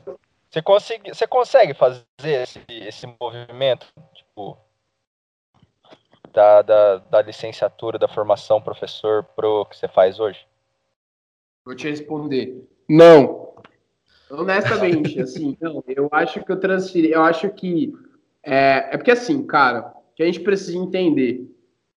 É, na licenciatura em educação física, eu não fui motivado, ou eu não fui direcionado, ou eu não fui, não tive qualquer tipo de, de luz assim sobre como é a licenciatura, como sobre como é a vivência escolar, sobre como é ser professor. Eu escolhi licenciatura porque eu queria fazer os dois, eu achei que fazer licenciatura era primeiro, era melhor do que fazer bacharel primeiro. Ponto. Quando eu fui para a escola, é simplesmente entrega o plano de aula e vai lá se fuder. Acabou. Aquele plano de aula que é que, que ela que a professora não lia, não lia, a professora que eu não vou falar não, aí dá processo. É, não lia, tipo, então, não, até foi um pouco frustrante, cara, porque a gente era jogado, assim. De repente, se tinha que se matar para conseguir uma, uma CMEI, se tinha que se matar para conseguir um colégio. Quando você conseguisse, era meio jogado os lobos lá. E aí eu tive até uma experiência meio frustrante, porque eu pegava os planos de aula, a gente copiava todos da galera do terceiro ano, inclusive eu peguei os do Barvão. do, da galera do quarto ano que pegou de você, e assim sucessivamente a gente estava aplicando planos de aula de quando provavelmente a Jane estava na faculdade, e foi um pouco frustrante. Então eu não tive, eu não tive um caminho assim para experimentar de maneira leve a, a, os estágios da licenciatura, a docência mesmo lá. Mas eu acho que eu importei muito da minha mãe, cara. Minha mãe, o sonho dela é que eu, eu, eu vi o brilho no olho da minha mãe. Minha mãe nunca falou, ela falou, fala o que você quiser, isso de verdade, mas eu vi o brilho no olho quando ela viu que eu estava para a Eu acho que esse lance de ensinar, é, eu peguei muito dela. Então hoje eu gosto muito de trabalhar com vendas, mas poder entender coisas diferentes e novas e poder é, ensinar outros vendedores a aplicar elas para que eles vendam para caramba. Acho que é isso que eu gosto de fazer mesmo. Mas, cara, respondendo sua pergunta diretamente, Sal, não, não consigo importar. É, no meu, no meu caso, tipo, foi o contrário. Eu, eu não queria dar aula, eu fiz licenciatura porque eu fui jogado lá, eu queria fazer bacharel. Só que quando eu fiz o estágio, que, tipo, eu vi como eu gostava de ensinar também. Mas, tipo, foi a mesma coisa. Fui jogado lá na escola, lá, sem estrutura, sem apoio nenhum. Mas aí eu tomei gosto por dar aula. Só que também eu já participava de grupo de pesquisa que eu tinha que eu tinha que dar aula, era coisas nada a ver com com a escola ali, era atividade de aventura, escalada. De. Você só gostava de fazer os bagulho do gel. É, porque eu dava aula de escalada. Eu, pra você ter ideia, eu dava, eu ensinava os molequinhos a andar de skate e eu nunca andei de skate. E hoje os molequinhos andam de skate bem e tal. E, tipo, os primeiros passos ali eu ajudava a dar aula, andava, ensinava os caras a andar de skate. E, tipo, eu via que eu gostava de ensinar, fora-se o quê. Aí tomei gosto, mas é bem isso mesmo. Você vai. É decepcionante às vezes pro ah. cara que gosta. Eu acho o cara que chega querendo dar aula, tipo, seria interessante saber o que que acha quando começa a fazer o estágio, né? Não sei se o seu Saulo foi assim. Uma delícia. Eu já queria ser professor desde sempre. Eu caí num lugar que me acolheu muito bem. E as experiências durante também, né? É, é importante, né? Você, alô, alô, você ouvinte jovem, tá aí fazendo a sua faculdade ou pensando, aproveite todas as experiências, não não espere, aproveite todas as experiências, Sim. porque é, os estágios no terceiro ano eu, eu fui fazer, eu já tinha ali pelo menos dois anos, no primeiro e segundo ano, fazendo outras coisas, participando de grupos de extensão, grupos de pesquisa, é, atividades mesmo de estágio não remunerado que a gente fazia. Era, foi... Aí quando eu cheguei para dar aula mesmo, terceiro ano no, no fundamental, falei, moleque, é nós, agora vai. Que louco. Fazendo um gancho que você falou aí, Saulo, é, sobre viver todas as experiências. Hoje, se eu falar para algumas pessoas hoje, Vitor profissional em vendas, do segmento de, de, de, formaturas, se eu falar que, cara, eu, eu tinha um sonho, um sonho não, mas eu tinha uma vontade muito zica de me, de me especializar e ser um bom professor de hidroginástica, as pessoas não acreditam, cara. Eu fui para Curitiba no Meet, não, lá não era Meet em Curitiba. Jopef. Jopef. Eu fui Meet pro BC. É, Meet em BC. Eu fui pro Jopef e um dos cursos que eu escolhi lá foi o de hidroginástica. Então isso que o Solo falou é muito real, cara. até, até para você aí, ouvinte, é, não não se permita se esconder as experiências. Cara, se você tem um, uma aula de escalada com o professor Jean Flauzino, vá fazer. Se você tem uma aula de slackline, cara, vá fazer. Se você tem uma aula de é, álgebra no Excel, cara, vai lá fazer. Só pra você ter certeza de que isso é um porre, pra, que isso é muito louco, porque a, a, eu tô vendo muita gente, inclusive é um caso da minha namorada. Assim, minha namorada vive hoje é, na Odonto, com a incerteza que acho que todo, muita gente passou. Cara, será que é, é, isso que eu quero mesmo? Será que eu vou ser um profissional dessa área? E ela, e ela, eu vejo que, cara, o olhinho dela é tipo, é de desespero de. Porque ela gostaria de ser essas pessoas que entram e já publicam um monte de artigo, profissão dos sonhos e ama já desde o primeiro ano. E, cara, não. Então, assim, é, eu entrei numa faculdade muito cedo, tipo, a outra crítica que eu faço aí, por que, que a gente tá sendo empurrado, velho? Que a gente tá saindo da frente do Gastão Vidigal sendo empurrado pra porta da, da, da das faculdades particular, tudo muito rápido. Então, talvez se eu tivesse é, escolhido, ter a opção de escolher com 20 anos de idade, talvez não teria feito educação física. Com 20 anos de idade, minha cabeça já era muito outra. Mas só que não me arrependo, porque as experiências que o Saulo falou, que eu acho que essa é a mensagem é, massa que a gente tem que deixar. Eu me joguei no universo das atléticas, me joguei no universo da comissão de formatura, me joguei universo de um monte de coisa. E hoje eu sou, hoje o Vitor é fruto desse monte de experiência que eu me permiti viver, velho. Isso é muito louco, só. Você foi um poeta. Escorreu uma lágrima aqui agora. É, mas tem aquela é, também. Tem aquela também. Você não. Você talvez não fizesse educação física, mas não talvez também não fosse para a parte de vendas, ou se for, fizesse outra então... coisa ia cair na venda. Então, tipo, é... é aquela coisa, é bom pensar mais, viver mais, até talvez já trabalhar. Ou... E, tipo, eu acho que é mais o um negócio, ah, você começou a faculdade, mas ter esse negócio de, tipo, você pode desistir, você pode largar uma e fazer outra. Exato. Tem... Esse é o ponto. Isso tudo bem, porque a gente fez pública tal, ainda tinha os pais que a gente morava com os pais, tem, tem todo o caso do povo que tem que se matar para pagar a faculdade, ou seja, para mesmo que faça uma pública tem que se bancar, é mais difícil desistir, mas tipo tentar tentar analisar bem o quanto antes ali, né, para você não entre aspas não perder um tempo ali numa faculdade, numa profissão que você não quer. Jovem, não estou falando para você não fazer o vestibular quando seu pai fala para você fazer que era no terceiro, faça. Só que entre, se você passar no seu curso, independente qual, qual for ele, se você entrar com 18, 19 anos, 20, 22, não entre com a pressão de que essa tem que ser sua profissão pro resto da vida. Não entre com essa pressão. Tipo, tudo bem, cara. Então, falando pra você ficar dois, três anos de ano de jogo, sei lá, fazendo tudo pra cima não, você pode entrar na faculdade direto, mas entre sabendo que, cara, sua vida pode mudar, você pode desistir desse curso, você pode continuar ele e ter muito orgulho, que é o meu caso, cara. Eu tenho muito, muito, muito orgulho do meu diploma. Eu tenho muito orgulho dos quatro anos que eu passei dentro da educação física. Eu carrego, cara, eu falo para todo mundo, mano, minha formação é educação física. Eu tenho amor pelo meu diploma, cara. Só que porque eu sou fruto das experiências que eu vivi lá na educação física, então é, eu acho que eu lidei muito bem e tive muito apoio dos meus pais também para mudar de decisão. Eu acho que o grande problema aqui é a pressão de achar que você vai ter a mesma profissão que você escolheu no vestibular com 18, 17 anos. Eu entrei com 16, eu passei vestibular com 16 anos.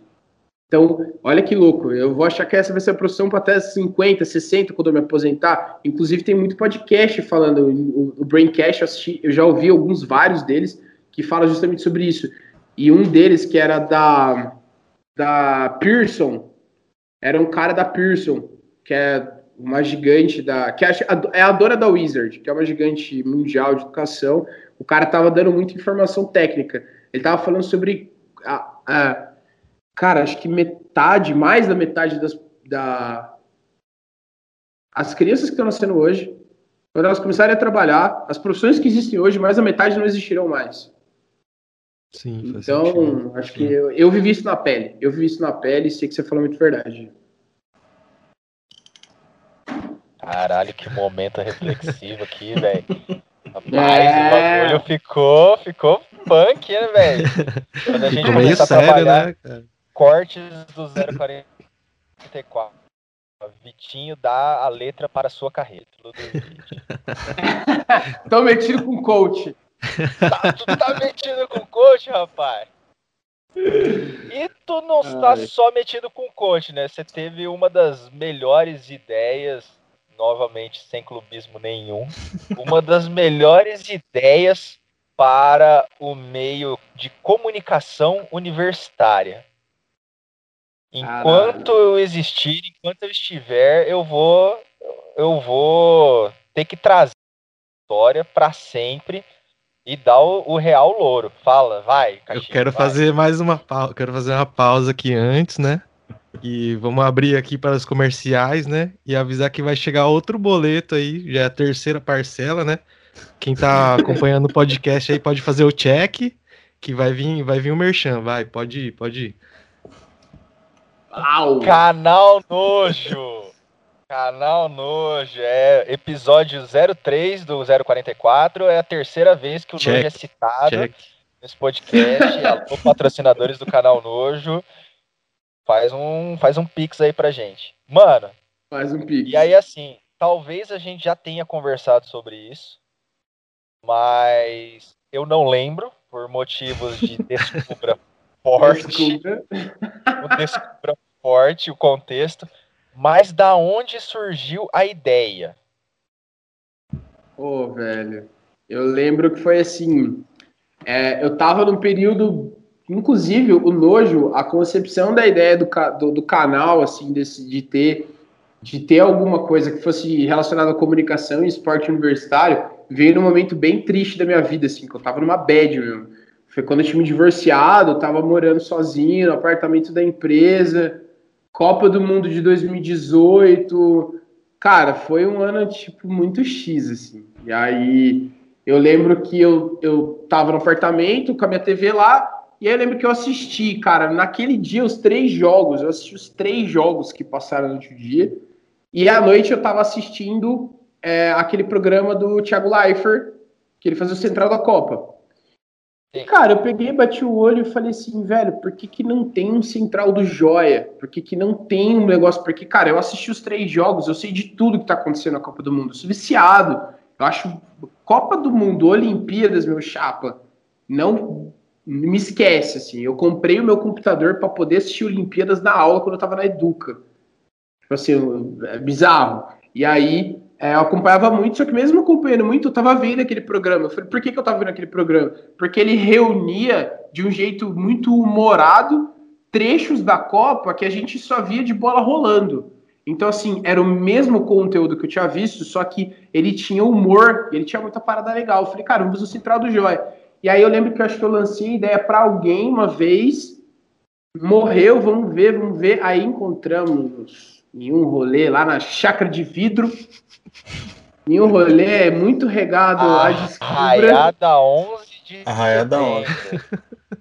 Arraiada 11 de setembro foi arrastado por Luiz Otávio de Carlos Oliveira, vulgo Tavião Branca de Neve. E, e lá lançamos a ideia para Saulo Testa, Jean Flauzina, Nelson Tobias, O Charlie tava? Eu não lembro, cara. Se o Charlie Tava, tava. eu acho que tava sim. Lembro que o. Eu, você contou essa história, acho que foi pro Charlie. Porque eu lembro que na ida, eu tava dirigindo, eu lembro do Charlie falando pro Nelson. O, o Saulo foi, acho que o carro dele tava falando pro Nelson. Ó, o Vitinho me falou que tem uma ideia de fazer alguma coisa lá pro Joia, só que ele queria falar com vocês. E a gente acho que nem sabia que você ia estar na festa. O Charlie só jogou no ar. Aí no que a Uhum. gente, tipo, juntou todo mundo, viu que tava todo mundo ali, aí você contou a história. Aí você deu a ideia. Que eu me lembre, tipo, também não tenho 100% Ah, mano, certeza, mas que tava- eu me lembro foi tava mais ou menos isso. Ah, eu tava em Nárnia. Tava Eu tava em Nárnia. Talvez se não tivessem pêssego. todos, se tivessem todos sãos, já não ia rolar a ideia, né? Talvez não Ah, com rolaria. certeza. A minha reação foi: caralho, mano, não tem, né? Não E tem, aí um tipo, e aí um tipo também assim, puta que pariu. A gente não larga o osso. Não largou, Zé. Não largou. E, e a minha história com o Atlético foi muito louco, porque no quarto ano eu fui presidente. No, o meu ano de presidente de Atlético foi no meu quarto ano.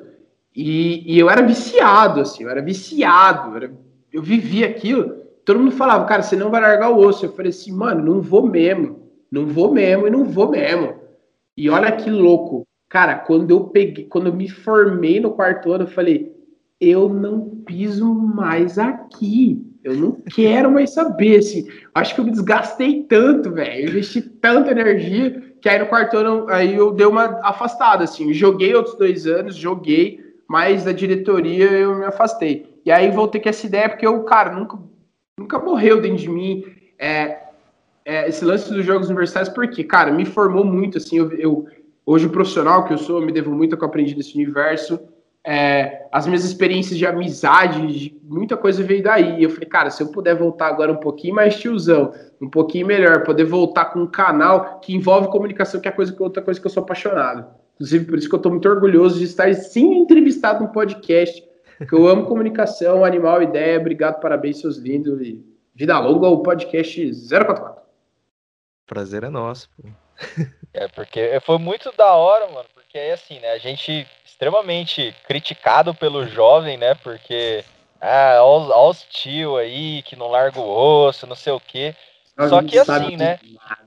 A crítica deles durou, assim, durou a chuva no Willie Davids no, no Joia de 2018. Foi o tempo que durou a crítica, né? Foi enquanto choveu, né? Eu lembro muito bem daquele é, daquele story assim, né? Tipo, eu parecendo o pica-pau, né? Com, com a É, capa de chuva. Tá chovendo pra caralho aqui no Willie Davis, não tem nenhum jogo, daqui a pouco a gente volta. E tentando fazer ao vivo, e entrevistando a galera, e terninho, e fedendo dentro daquela camiseta, com o terno. Foi Terninho, momentos, terninho né? surto, né, velho? Um surto coletivo. Foi o surto coletivo, o terno. Cara, mas e no depois... primeiro dia. Mas foi bom, porque choveu aquele dia. Foi bom, E aí a gente conseguiu entrevistar gente pra caralho, né, também, por causa dessa chuva, né? porra. Sim.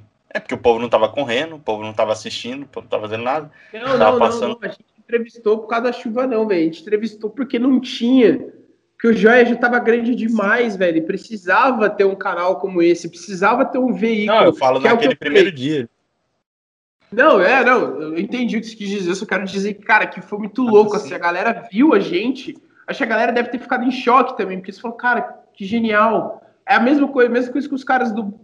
é, reagiram quando viram o bolão, o Joia e o bolão. Cara, que ideia genial. porque tem- sim. Já o bolão foi um surto, velho. Foi muito louco, entendeu?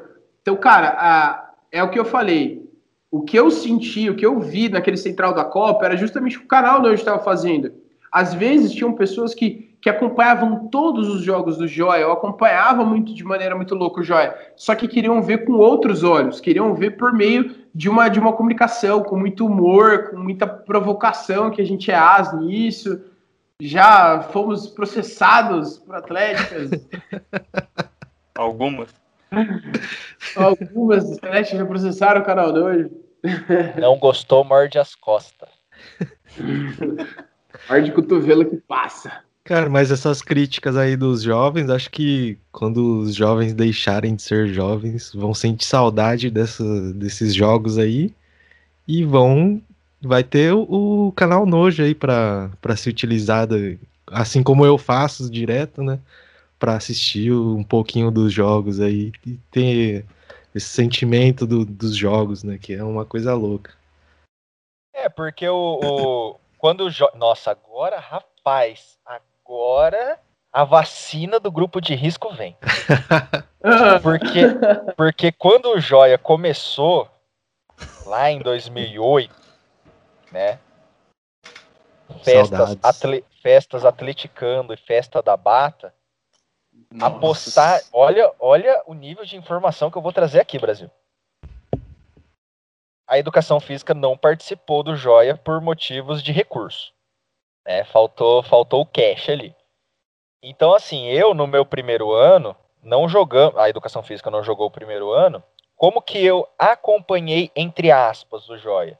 Eu ia na, na, nas quadrinhas da UEM, mas aí assim, tipo, ah, não tô jogando essa porra, foda-se, né? Vou ficar meio fora. Eu fiquei sabendo de alguma coisa de resultado porque rolou um post, um tópico no, no grupo Orkut. do Orkut da UEM, naquele grupo UEM, ou era página, sei lá, comunidade, comunidade, comunidade. UEM. É comunidade. Aí assim, epidemia toma conta de Maringá. Aí você via lá, tipo, ah, porra, engenharia. Ah, depois de um tempo, o negócio partiu para os famosos grupos de Facebook, que, né, pau torou, quase tivemos um telecat. Quase tivemos um telecat uma vez ali, transmitido ao vivo entre Bio e Direito. No D34. Né, no D34. Mas aí também, assim, o Orkut faleceu, né? O o Facebook ele teve ali entre a molecada uma tendência de queda, de, de saída e uma migração para a galera ir para o Instagram. Só que no Instagram você não tem ali um espaço de provocação, né? Não é, não é gostoso, né? Não era fácil igual no, no Orkut, no Facebook, né? Então o, o nojo ele veio é, ser a caixa de comentários da comunidade Excelente definição, Saulo. Excelente, excelente. Essa foi perfeita. Ele cumpriu seu papel de comunidade no Orkut, de dar a provocação que a gente gosta. Porque, cara, eu era escroto nos grupos do Facebook, velho. Eu era muito escroto, eu era muito escroto, velho. Eu fazia umas montagens muito péssimas. Eu, eu, eu, olha, eu aprendi a mexer no CorelDRAW pra fazer montagem ruim, velho. Eu lembro que um dia, eu lembro que a epidemia uma vez fez uma tatu que os caras ficavam colando na porra do rosto. E aí, os caras, nossa, nossa, epidemia milhão, epidemia milhão. Eu falei, mano, a milhão que vocês vão tomar o maior cacete da história, velho. Que eu acho que foi inclusive. Eu falei, velho, não vai, o que vocês estão falando? E aí, cara, os caras, não, a milhão. Chegaram primeiro de, de joia, fumaça vermelha pra cima, epidemia milhão, C-Red, C-Red o quê, velho? O único sangue que. O único red que eles viram foi o sangue deles derramado na quadra. Porque no primeiro final de semana já a vaca já deitou. Aí, no meio daquela semana, porque o louco era o meio da semana, assim, era a semana entre os dois finais de semana do Joia. Onde rolava, onde rolava o bagulho louco. Ali era quente, aquela semana era, velho, é aula com o PC aberto aqui no ódio. Não existia aula, montagem, mano. Ah, eu fiz uma montagem do Baiana, do Tropa de Elite 1, que ele fica deitado, aquela frase maravilhosa, na cara não, para não estragar o velório, e eu coloquei a tatuagem da epidemia no rosto do baiano. O baiano tava assim, né? tipo, pedindo para não ser na cara. Epidemia no primeiro fim de semana, né? A cocotinha, né? Exato. né? Tatuagem na cara. É, é verdade. Último fim de semana baiano. Exato, eu era escroto, cara. Vixe, várias tretas eu arrumei. Não, ixi, a, monta... a época do, do meme maker, né? A gente colocava Nossa. as legendas nos memes, é. montagem, trouxa, provocação. A época do meme foi braba. Eu, é, eu, eu, fazia tirinha de meme de joia, cara. Eu era, meu Deus. Você sabia que eu já tive um blog? Eu já tive um blog. Blog. Nossa, Sim, mano. Qual era o nome? Um Pernilongo Insano. Pô, não me é estranho. Lá, lá, amigão. Eu acho, eu acho que você já me mostrou já, porque não, não me é estranho, não. O Pernilongo Insano, inclusive, era um dos blogs recomendados pelo, pelo meu finado Ressaca Filosófica. Você tava na minha barrinha lateral lá. Era É, você. tinha essa de colocar. Tinha essa de colocar, mano. Pernilongo insano. Eu Você tinha terça. o Olha que lugar. Insano.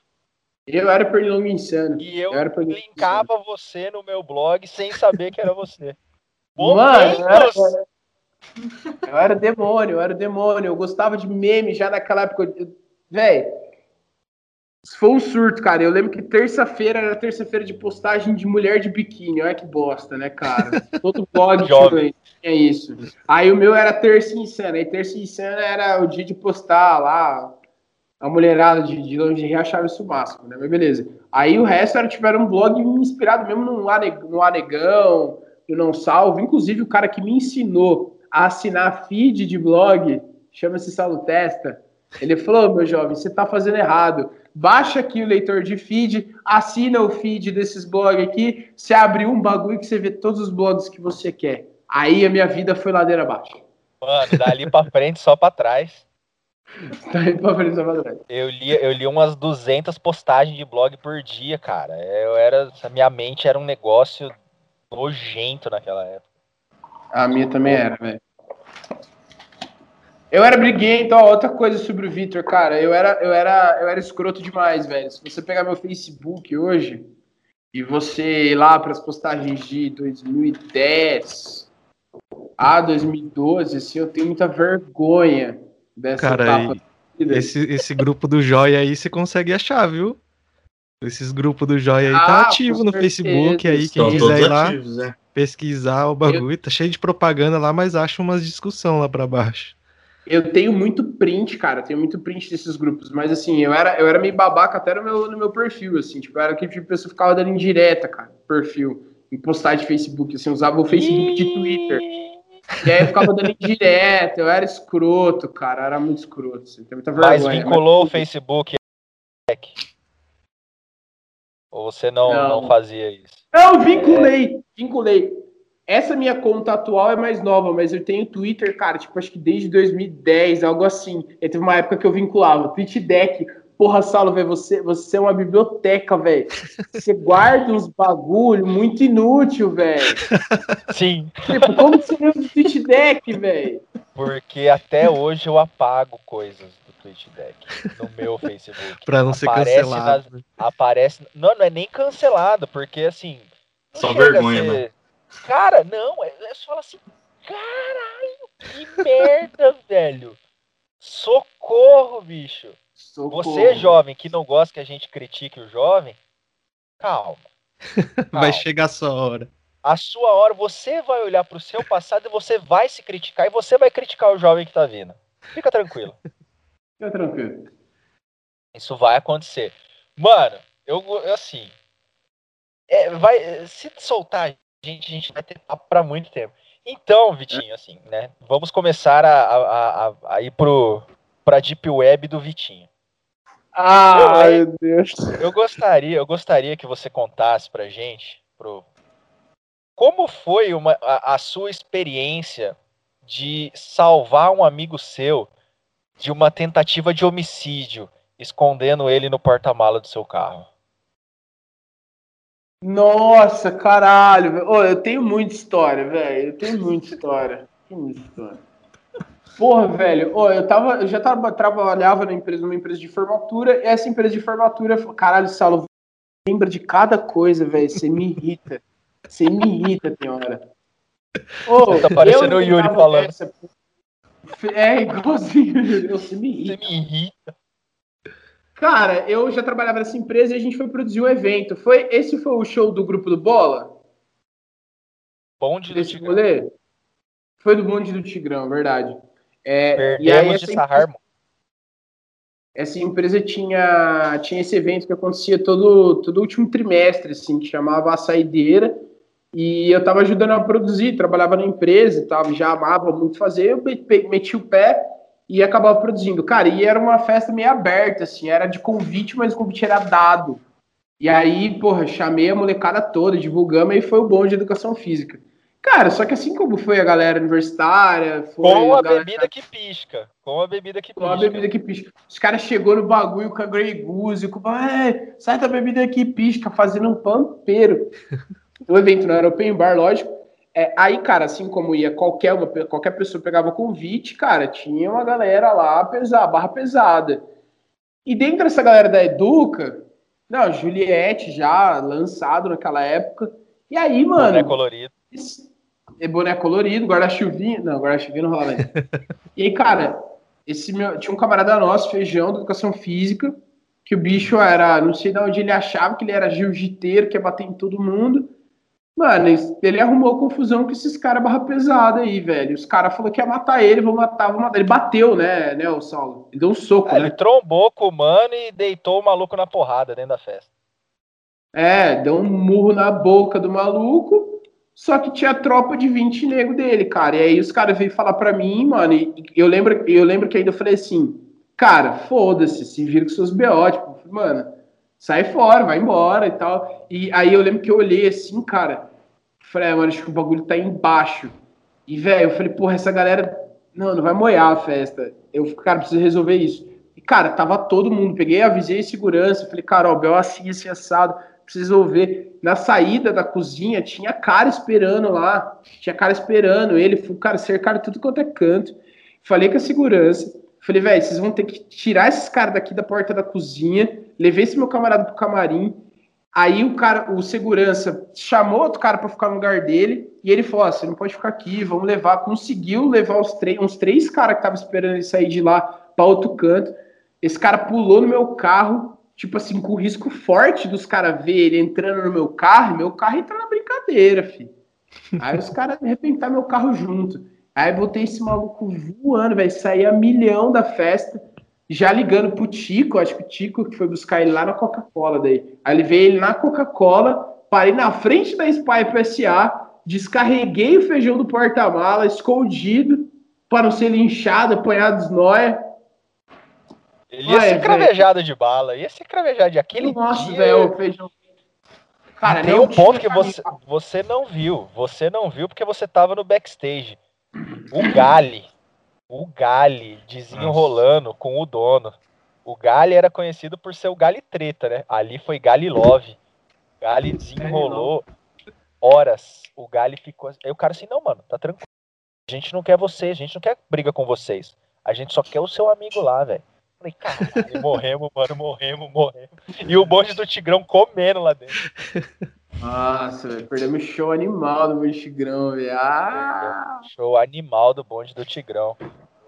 Ah, inclusive, vocês tinham colocado sempre tem pra tocar, né?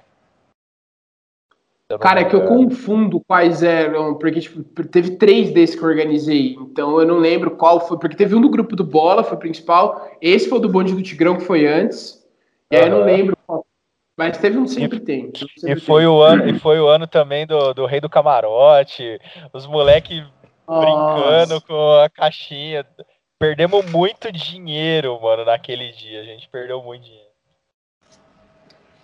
É, e, muito louco, velho. Essa, essa foi uma época muito massa também, porque eu aprendi como foi contratar artista grande, assim, né? Você trazer o Bonde do Tigrão é uma, uma atração nacional, e aí você começa a descobrir que trazer uma banda no lugar tem muito mais BO do que você imagina, assim. É o aéreo do cara que tá vindo do Rio Grande do Sul, que depois você precisa mandar ele pro Rio de Janeiro, e aí você meia passagem com o contratante seguinte, pra vocês dividirem a despesa. E, cara, e aí o cara. o room list, velho. Eu lembro que eu, a gente fez um orçamento, a gente falou, vamos gastar tanto. Cara, quando começou a chegar os bagulho, velho, o room list do, do, do bonde do Tigrão, tinha duas pessoas que pediram um quarto single. O bonde do Tigrão veio para Maringá em 16 pessoas Nossa. naquele ano. Nossa. Nossa. Veio mulher de produtor, veio mulher do Leandrinho, sei lá, alguma que ele tava pegando. Cara, eu lembro que eu tinha um lixo de quarto single e muito duplo. E aí, tipo, estourei orçamento, tomei no cu. Muito legal, experiências legais. Mano, então conta aí, tipo, dois, vamos lá, dois, vou falar na linguagem que você entende. Dois é. cases, um case de sucesso e um case de fracasso, então. Vamos começar com o case de, de, de, de fracasso qual foi o maior plau que você já tomou para fazer rolê? Cara, meu primeiro é um só que veio na minha cabeça, foi uma formatura em Moarama. Apelidada carinhosamente de formatura Jumanji. O quê? Parecia um rinoceronte no meio. Apelidada de formatura de Jumanji. Bicho, ela foi apelidada de Jumanji porque no final, quando aconteceu a última coisa assim que a gente tava, mano. Eu lembro que o Zé, cara, era o produtor, é produtor, né? Era uma empresa que não tinha muito bem definidas as funções, mas era o cara que geralmente cuidava do cerimonial. E o Zé Antônio, eu lembro que ele olhou e falou assim: Cara, agora só falta abrir aquela porta daquele salão e entrar uma manada de elefante, igual aquele filme da sessão da tarde. Eu falei: O Jumanji. Ele falou: É. Eu falei: Então essa aqui é a formatura de Jumanji. Cara, a formatura em Moarama, o Moarama, aprendam, senhores, o Moarama é uma cidade que as pessoas saem no soco por esporte. Sim. É uma cidade de próxima à fronteira. É uma cidade, cara, que tem cigarreiro. Então é um pouquinho faroeste, se vocês entenderem isso, Moarama, eu acho uma cidade muito pica, inclusive trabalhei muito lá no ano passado. Ah, Tem muita gente que eu conheço que é de Moarama, mas ela tem essa característica de evento, assim, quem é produtor de evento sabe o que que é o Moarama, cara. Chegou na formatura, beleza, tudo maravilhoso, primeiro incidente, é, naquela época não existia ainda essa, essa obrigação do brigadista, das ambulâncias dentro dos eventos, era uma coisa meio, meio pré-boate kiss, assim, né? E a boate kiss foi quando? 12. Ou 13. Não, foi, foi 14, eu Cara, eu acho. acho que foi bem na transição. Acho que foi, é, que isso foi 14, cara. Porque eu lembro que Eu acho que foi nessa 14. época- Ah, enfim. Foi 13, Mas foi- foi 13 ou Tipo, 14. foi pré-bot Kiss, é, foi nessa transição, então não tinha essas coisas muito rígidas. E aí tá, tá faltando brigadista e o corpo de bombeiro tá vindo aqui porque teve denúncia e vai embargar o evento. Corre, corre, corre. Traz aí, chegou o bombeiro lá, falou: a gente recebeu uma denúncia aqui, ah, mas é formatura? Ah, então beleza, beleza. Tá, começou aí. Segundo, segunda coisa foi que aí foi, aí foi daí ladeira abaixo. Cerimonial, entrada de formandos, música individual para cada um. Então, o Saulo escolhe qual é o seu rock and roll e ele entra lá, ou, ou sua música do molejão. Cara, começou a errar música atrás de música dos formandos, assim, porque a sequência que foi entregue foi errada.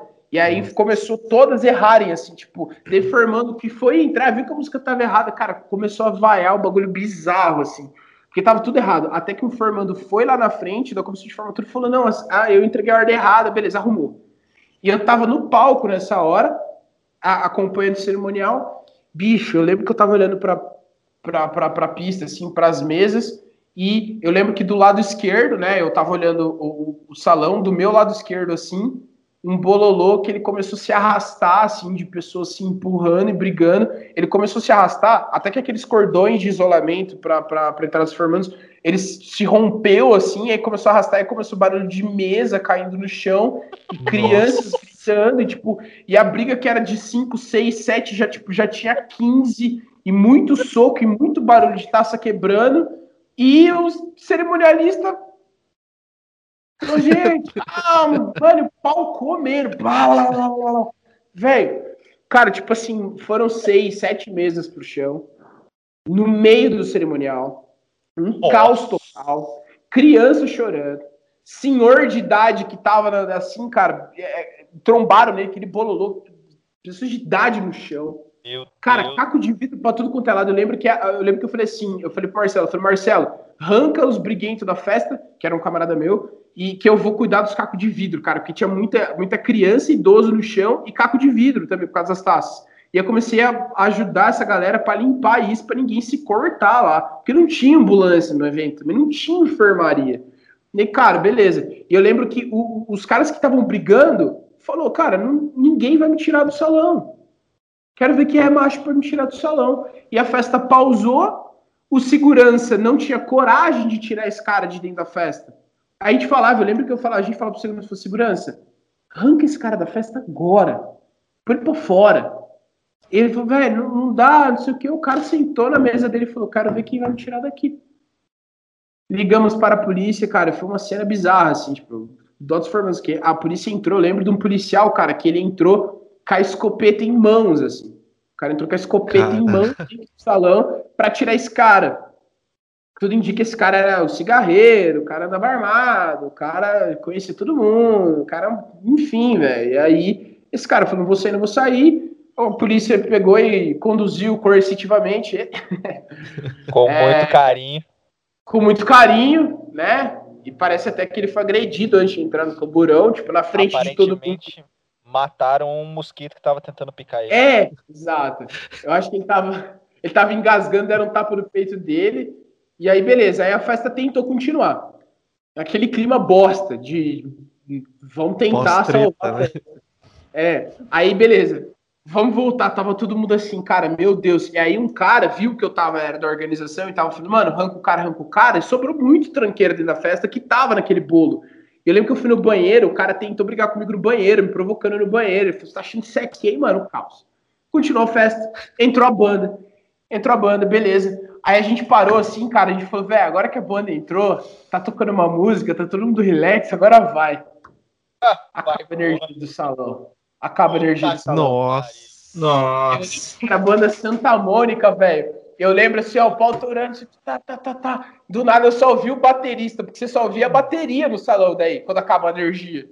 Só ouvia assim, ó. Eu lembro que ele olhou pra todo mundo e ficou batendo a bateria, assim, ó. A gente falou, meu pai eterno. Só que o salão tinha gerador, e aí com uns 40 segundos o gerador ligou e continuou a festa. Aí a gente falou assim, meu pai eterno, vamos ver se tem diesel no gerador, vai. Vai lá, confere, tem diesel no gerador, volta. Aí a gente tava tipo assim, mano, meu Deus. A banda Santa Mônica nesse ano inventou de copiar a banda Bis, que tinha um trio elétrico. Que tinha um triozinho elétrico, assim. E aí a banda Santa Mônica, ao invés de levar um carrinho como era da banda Bis, a banda Santa Mônica inventou de fazer uma junção de andaime com rodinha. Sabe andaime? Levar um Seguro pra caralho. É, seguro pra caralho, mano. O bagulho é muito bosta aquilo. E eles levaram que eram de dois andares, beleza. Aí eles colocavam uns painéis, assim, umas lonas, e era o trio elétrico da banda. E aí a cantora que subia lá, a banda continuava no palco, e esse carrinho ia andando ali, de certa forma, na pista. Eis que me um convidado com sua taça de cerveja gruda no ferro do andaime assim e faz peso com o corpo, cara. Nossa. Cara, o andaime, o andaime com a cantora da banda em cima, ele fez assim, ó. Cara, eu lembro que eu nunca vi ver o garçom segurança correr tanto para empurrar de volta aquele andaime pro lugar. Na hora que a cantora percebeu que ela tava caindo, ela parou de cantar assim. Ah! Tá ligado? O microfone. Mano, o bagulho ficou pulado assim. Cara, a galera da empresa tava todo mundo do lado da outra, assim, a gente só olhou assim, ó. Cara, quando eles conseguiram voltar pro lugar que ela. Que o andaime voltou, ela. Ai meu Deus, quase caí aqui. Cara, a gente fez. Eu lembro que todo mundo fez assim, ó. Aí foi a hora que o Zé Antônio falou, falou cara, só falta uma manada de elefante entrar por aquela porta. e aí aconteceu com a formatura de mão. Clássico. E o processinho cara. veio? Cara, eu não sei, acho que não, velho. Acho que todo mundo percebeu que era os convidados muito tranqueiro, tipo, não teve culpa de nada. A energia da, lugar acabou, o gerador ligou, então, tipo, velho, foi só uma noite caótica pra contar isso. Imagina se não tivesse gerador, mano. Ah, louco. É. Já era. Tinha acabado o rolê. Ia dar mais briga ainda. É, a empresa não contratava gerador reserva, não. Se o salão tivesse, amém. tivesse. E a melhor? E a mais top do Badala? O case de sucesso. O case de sucesso. Porra, tem vários, hein? Não, é o top. Tipo, ó, Aquele que você aqui... se orgulha de ter feito. Ter colocado a mão. Portfólio. É que eu, nunca fui envolvido diretamente com, com, com, com, as produções. Assim, essa eu tava. Não era o cara, assim, eu não era o Zé Antônio, né? Agora, eu sempre participei de bons eventos em que eu não era, eu não participava do time principal de entrega. Então, por isso, eu vou falar de um pré-evento, eu vou falar de um pré-evento, vou nem falar de formatura, que a formatura, cara, eu nunca entreguei uma formatura sozinho. Eu nunca fui supervisor ou head de um evento.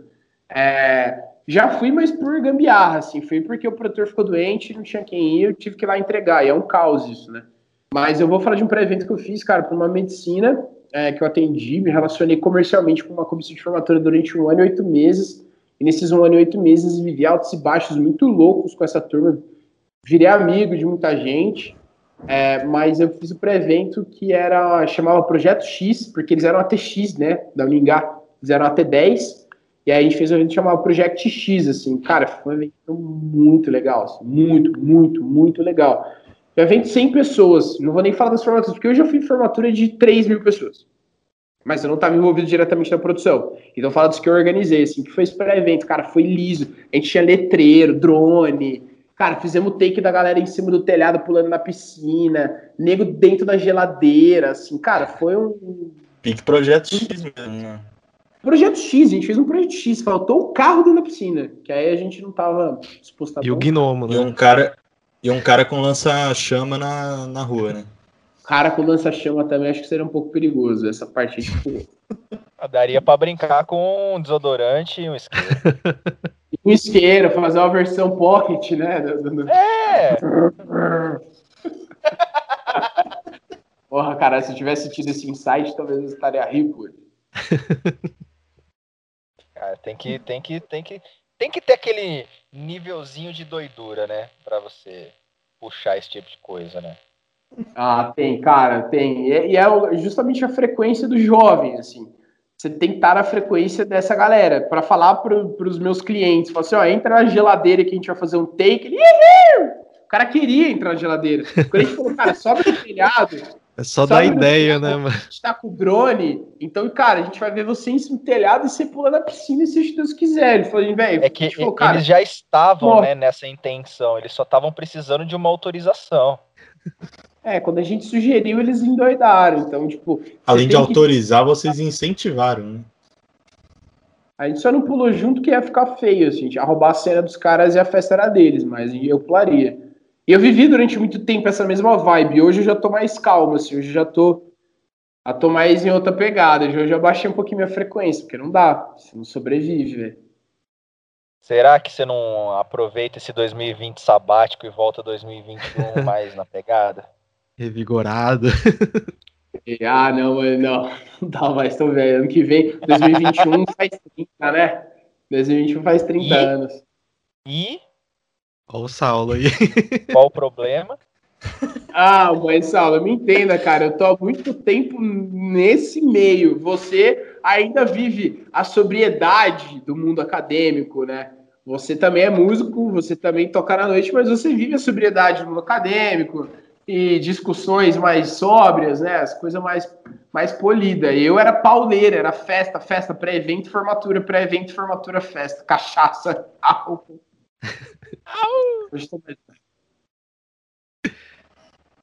Mano, qual que é.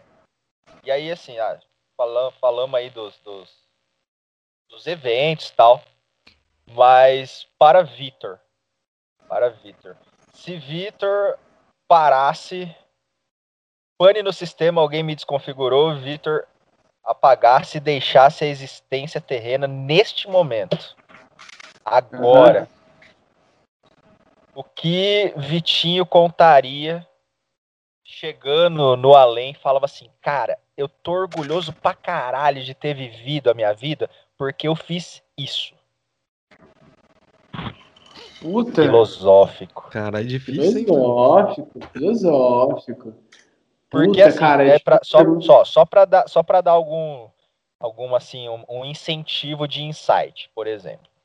Quando você fez o convite para mim, para gente fazer a doideira da cobertura dos jogos jurídicos, e aí, né, durante eu, aceitei numa loucura pior ainda, né, porque a gente foi para Cascavel no meio do fim de semana eu voltei para Pucarana para tocar, deixei o Vitinho sozinho lá em Cascavel e depois eu voltei para Cascavel.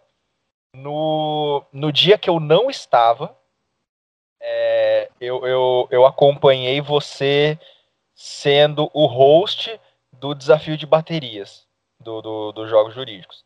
E ali eu vi que você tava tava realizado pra porra naquilo que você tava fazendo. Aquilo eu vi, te conhecendo há uma década já, eu vi que aquele foi um momento da, do qual você se orgulha pra caralho. Existe algo maior ainda? Porra, caralho, velho, você tem razão, assim. É porque, assim, cara, uma coisa que eu sou apaixonado é, é por comunicação. Por comunicação. Então, por exemplo, na minha área de atuação hoje, como vendedor, o, o produto que eu vendo, como ele é um serviço ou é uma festa que geralmente acontece três, quatro anos, ou é uma cobertura fotográfica que vai acontecer, não é a venda de um iPhone 12 que eu coloco ele na sua mão, enfim, é uma venda apresentativa. Então, o meu grande diferencial sempre como, como vendedor foi, foi um bom, ser um bom apresentador. Não só porque eu sabia muito, mas porque eu gostava muito, estudava muito. Então, pegar o microfone no desafio de baterias de um jogo jurídicos, que é um jogo super tradicional, e guarde essa informação. Ano passado, Saulo, foi o primeiro jogo jurídicos que eu fui na minha vida. Então, eu falei, cara, eu tô pegando o microfone e tô e vou anunciar as baterias que vão tocar num, num desafio que já rola há oito anos.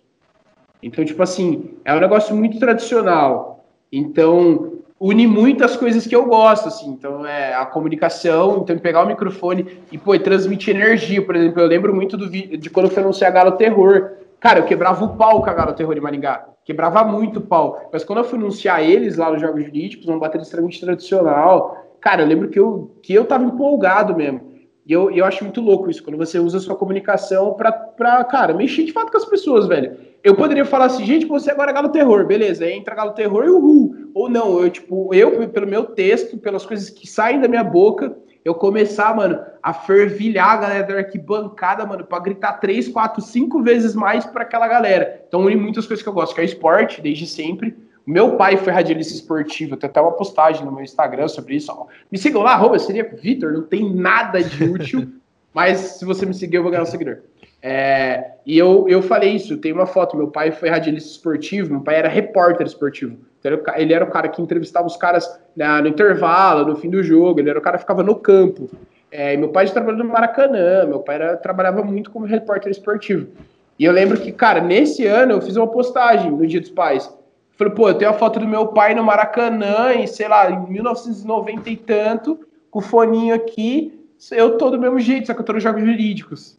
Guardaram as devidas proporções, filho de peixinho, peixinho, filho de peixe, peixinho é. Então, é, a comunicação eu amo muito. Cara, o bagulho que eu orgulho muito, mas eu tô focado em responder sua pergunta, Sal. Bagulho Tranquilo. que. Cara, tô morrendo hoje, fui, fui embora, coisa que eu me orgulhei fazer é, pode parecer clichê, assim, cara, porque profissionalmente eu tenho muita coisa para me descobrir. Acho que eu não realizei grandes coisas ainda, mas tem uma coisa que eu tenho muito orgulho, que é, é foi ter sido diretor da minha Atlética. Morro de orgulho por causa disso. Por quê? Cara, acho que assim como eu, tinham pessoas na época que eu era diretor que também não estava tão encontrado com o seu curso e não tô nem falando só sobre educação física, tô falando sobre a galera. Porque também a gente também fez CO de joia, a gente também fez a coisa acontecer no macro, assim, não só dentro da Atlética, mas para os jogos é, interatléticos de Maringá como um todo.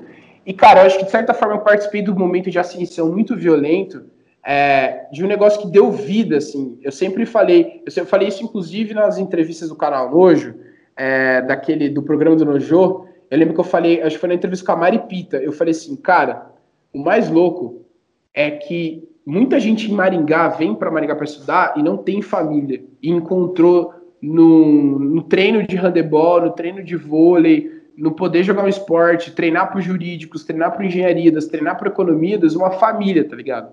Então, essas pessoas, eu participei de uma geração que ajudou o negócio a se tornar o que é hoje, assim, foi um momento de muita atração, de muita seriedade no trabalho, é época que não podia beber na vila os seus jovens, eu já, leve, já levei capacetada, eu já levei capacetada na cara, na cara de um nego da 11 de setembro, dentro da UEM, porque as praças estavam no meu nome e não podia beber dentro da UEM. A gente falava, cara, não pode beber aqui, velho, não vai ter jogos aqui semana que vem, a gente precisa dessa praça.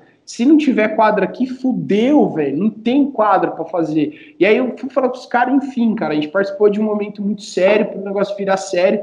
Eu acho que o Joia hoje, ele entrega, cara, ele entrega uma outra vivência, ele entrega família pra galera que é de, é longe, a gente entrega esporte, porque a política, as políticas públicas para o universitário, elas, o que que existe? O que, que tem para o público universitário de entretenimento, cara, de verdade, assim?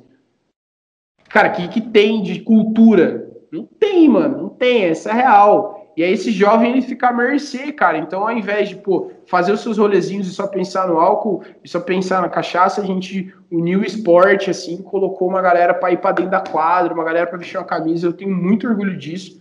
E o homem que eu sou hoje, eu devo muito essa, essa época. Então, ter participado de Atlética é a coisa que eu mais me orgulho, velho. Cara, e assim como o Nelson, né, cara? A Atlética vem salvando vidas aí, cara. Que da hora ver isso. É, no não, episódio, o Nelson falou que só não desistiu do curso por causa quando ele foi pro primeiro Intercomp. Mano, eu falo isso porque, é tipo assim, tá ligado? É, eu já tive contato com outras atléticas, assim, de, principalmente do estado de São Paulo, né? Que eu morei lá. E a proporção, a importância até é, que, que o departamento, tá ligado? De, é, da UEM em si, assim, que dá essa importância que dá para as atléticas, cara, às vezes é muito pouco, tá ligado? Eu acho, assim. E a, eu, eu, eu, lembro uma vez que eu fui no curso de farmácia, que eles têm um, um festival lá no final de ano. E, cara, os professores, coordenador de curso participando, sabe? Dando uma importância. Assim, eu não via muito na, no departamento de administração lá isso, tá ligado? E sentia muita falta. Por exemplo, eu via a participação da bateria de Ilha Solteira. Cara, eles tinham uma relação muito boa com a prefeitura, assim, sabe? Tinha uma, uma importância muito grande, cara. Não só na faculdade, mas pra sociedade, assim, porque os caras levam muito turismo pra lá, tá ligado? Tipo, carnaval, uma coisa muito grande, tá ligado? Então, às vezes, a galera não dá muita importância pra Atlética, velho. Só que pra, pra quem tá convivendo ali ver mesmo que um bagulho é muito, muito grande mesmo, tá ligado? É um sentimento que não dá pra explicar, tá ligado? É grande, sério, pô, e tem um propósito muito massa por trás, cara. Tem um propósito Sim. muito massa. Muitas vezes a liga da, as ligas das atléticas fazem um trabalho é, de uma prefeitura, de uma prefeitura, faz trabalho do poder público real. Eu lembro, a, a, o, já entrou no calendário esportivo de Maringá quando? 2014? Foi 13, eu acho. Cara, é, aquele. A, cada copo de game que a gente pediu pra galera não beber dentro das praças esportivas na época em que, cara, de fato não podia, é, é culminou em conseguir essa galera, que essa geração depois da minha aí, 13, 14 da liga, colocar no calendário esportivo da cidade uns jogos. Então, velho, a gente movimenta Porque dinheiro, também, movimenta... Fora do calendário esportivo era um cacete para você conseguir praça esportiva, né? Sim. Ai, velho, olha, a, vontade de Nossa. fazer denúncia chega a costas, assim, cara, mas é, é pesado. É difícil. Eu lembro que eu aprendi de uma maneira bem dura, de uma maneira bem dura, é, sobre como funciona de verdade para você conseguir praça esportiva naquela época, pelo menos, tá? E aí agora, assim, a, a, galera que, que reclama de ter que ir lá no Mandacaru jogar, porque, ai, meu jogo aqui na UEM, aí a outra turma tá no Mandacaru, porra, tem que ir lá na SEMA. Fião. Ai, que ruim. Nossa. Ai, que ruim. Ai, que ruim. Nossa. Você tem praça para jogar, tem praça para acontecer todos os jogos. Você tem tá o Chico Neto para jogar. É. Você tem o Willie Davis para jogar. Neto, Chico Neto, cara. Correr Davis. Jogar no Willie Davis. Lá na UEM. Tem o atletismo na, na, na pista do Willie Davis, cara. Davis. Pista internacional. Cara, pista internacional, um joia, corrido. Na pista internacional, mano, padrão internacional. Recebeu Olimpíada aquela pista ali, se quiser, meu chapa. Tá ligado? É bizarro, assim. bizarro. Nossa, primeiro joia foi nas três quadrinhas campeão. da UEM. Três quadrinhas é. da UEM e Chico Neto. Oh. No, no M7. Chico Neto antes da reforma ali, tudo cimentado, arquibancada. E a galera reclama ainda. Você ia falar, Vitinho? Ah, agora eu já esqueci já. então, o que mais Vitor gostaria de trazer? A palavra de Vitor Alexandre Pascoal. Bom, eu tenho algumas. Cara, a Terra não é plana, por favor, jovem milenial. Segundo, a minha saúde mental não tá bem para vocês ficar falando de não tomar vacina. Pelo amor de Deus, cara, ó, esse ano tá muito difícil, velho. tá muito difícil por alguns motivos. Pô, o corona é foda, é foda, isolamento é foda, muita vida se perdendo, cara. Ô, um monte de gente tá perdendo tio, tia, pai, mãe. Mas acho que o grande problema para mim, por exemplo, eu não tive pessoas próximas, eu não perdi pessoas próximas. Eu não tive nem próximas a mim pessoas que se fuderam muito com o vírus, mas a gente sabe que tem. Acho que a pior parte, cara, é quando você vê tudo isso, você tem um, um nível de empatia mínimo, e aí você vê pessoas que você conhece, que você um dia admirou, falando que não vai tomar vacina. Que se for a, a vacina, a Coronavac não vai tomar. Sabe? Tipo assim, então é, é, é isso. Né? Eu tô, 2020 eu tô revoltado, cara. 2020 tá sendo um ano difícil por causa disso, assim. Eu acho, cara, o, o que o Vitor quer dizer é, eu queria, de algum jeito, que se fosse de um podcast, que fosse algum projeto meu, eu quero participar de algo maior do, do que, do que é um negócio, do que dinheiro, eu quero um dia participar de algum grande projeto. Eu não tenho braço hoje, eu não tenho tempo para cuidar de, eu tirar do papel um negócio desse, mas para cuidar da desinformação. Eu acho que o, o que está latente dentro de mim é, velho, eu, eu não aguento mais ver tio meu falando que Pix é coisa da nova ordem mundial que ele nunca vai fazer o Pix. Porque é, é coisa do capeta. É coisa da, da, da família Illuminati, velho. Mas é do mano, capeta, mano. Você tá passando dinheiro em 10 segundos, velho. louco. 10? Sem... Tá demorando, então. Sem ver, sem ver o papel ainda. Sem ver o dinheiro. Testa, cara. É terrível, assim. É é difícil. Não, é difícil. concordo, concordo com você. Eu tenho esse problema também, cara, porque é, a, a, gente passa por experiências e, e de, de, estudo, de informação e tudo mais, e é até mesmo uma mentalidade científica que é desenvolvida na gente de, de perguntar, de procurar, de entender, de questionar, né? Não necessariamente aceitar A ou B, mas conviver com a diferença e dialogar com a diferença. E só que tá demais, cara eu, eu tava comentando isso com. Eu tenho um amigo, inclusive já vou deixar aí a dica para a gente chamar ele para mais um papo aí no podcast. O Gustavo Queiroz, ele é jornalista lá em Curitiba e ele tá trabalhando com a agência Lupa de verificação de fake news. Mano, a quantidade de coisa que ele mandava pra gente, que recebia, é absurdo. Então, assim, é, Aí eu tava até conversando com ele essa semana pra gente. Tá, vou fazer uma reportagem com ele. É, eu falei, cara, 20 anos atrás. 20 anos não é muito tempo. 20 anos atrás a gente tava clonando ovelha. A gente tava mapeando o genoma humano, sabe? A gente estava desenvolvendo as tecnologias de comunicação que permitem a gente fazer esta bagaça online hoje. E aí a gente tem que falar que a Terra não é plana, que vacina não causa autismo, que não existe uma ordem mundial da religião biônica mundial querendo implantar o comunismo no planeta. A Ursal. financiada a por Ursal. Jorge Soros. Financiada por Jorge Soros. Cara, é triste. Não, né, cara, ó, a última informação que eu tenho é que a parada toda mesmo, o forte, o brabo, o brabo, brabo. mesmo, tá sendo financiado pela Melinda Gates, tá? Que é a filha do Bill Gates. Sim, a fundação, mas ó, a fundação, momento, momento 044 sub papo é que a, a, a, a Covid foi desenvolvida na China, né? Porque o governo comunista chinês quer implantar a nova ordem mundial, mas é financiado pela Melinda Gates e pelo Bill Gates, porque eles fizeram um, um, painel mundial ano passado de preparação para uma nova pandemia. Então, assim, olha, eles sabiam de tudo, está tudo planejado. E eles têm investimentos em empresas que estão fabricando a vacina. Então, tipo, eles já têm a vacina e estão escondendo.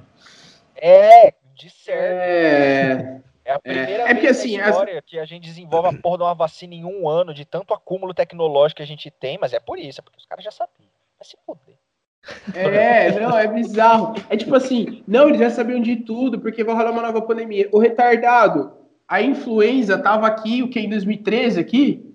14, 12 no Brasil? Do... Não, antes. É. A gente 10. teve um H1N1 muito louco em 2009, que teve a Foi greve, 9, é, 9. As férias, 9 teve H1N1 muito violento. Três então, assim, meses assim, cara, de vacinação nesse país. Foi a vacinação. E o Japão tá se fudendo até hoje lá. Sim, mano. Todo ano. Então, tipo, cara, pensa, pra ciência, pra quem estuda isso, não é muito difícil de entender. Cara, uma hora vai vir alguma coisa aí. Aí as pessoas Os têm caras estão preguiça. desmatando o planeta, tá fazendo a gente ter contato. Os caras descongelaram do permafrost lá na Sibéria esses dias aí, uns vírus muito loucos.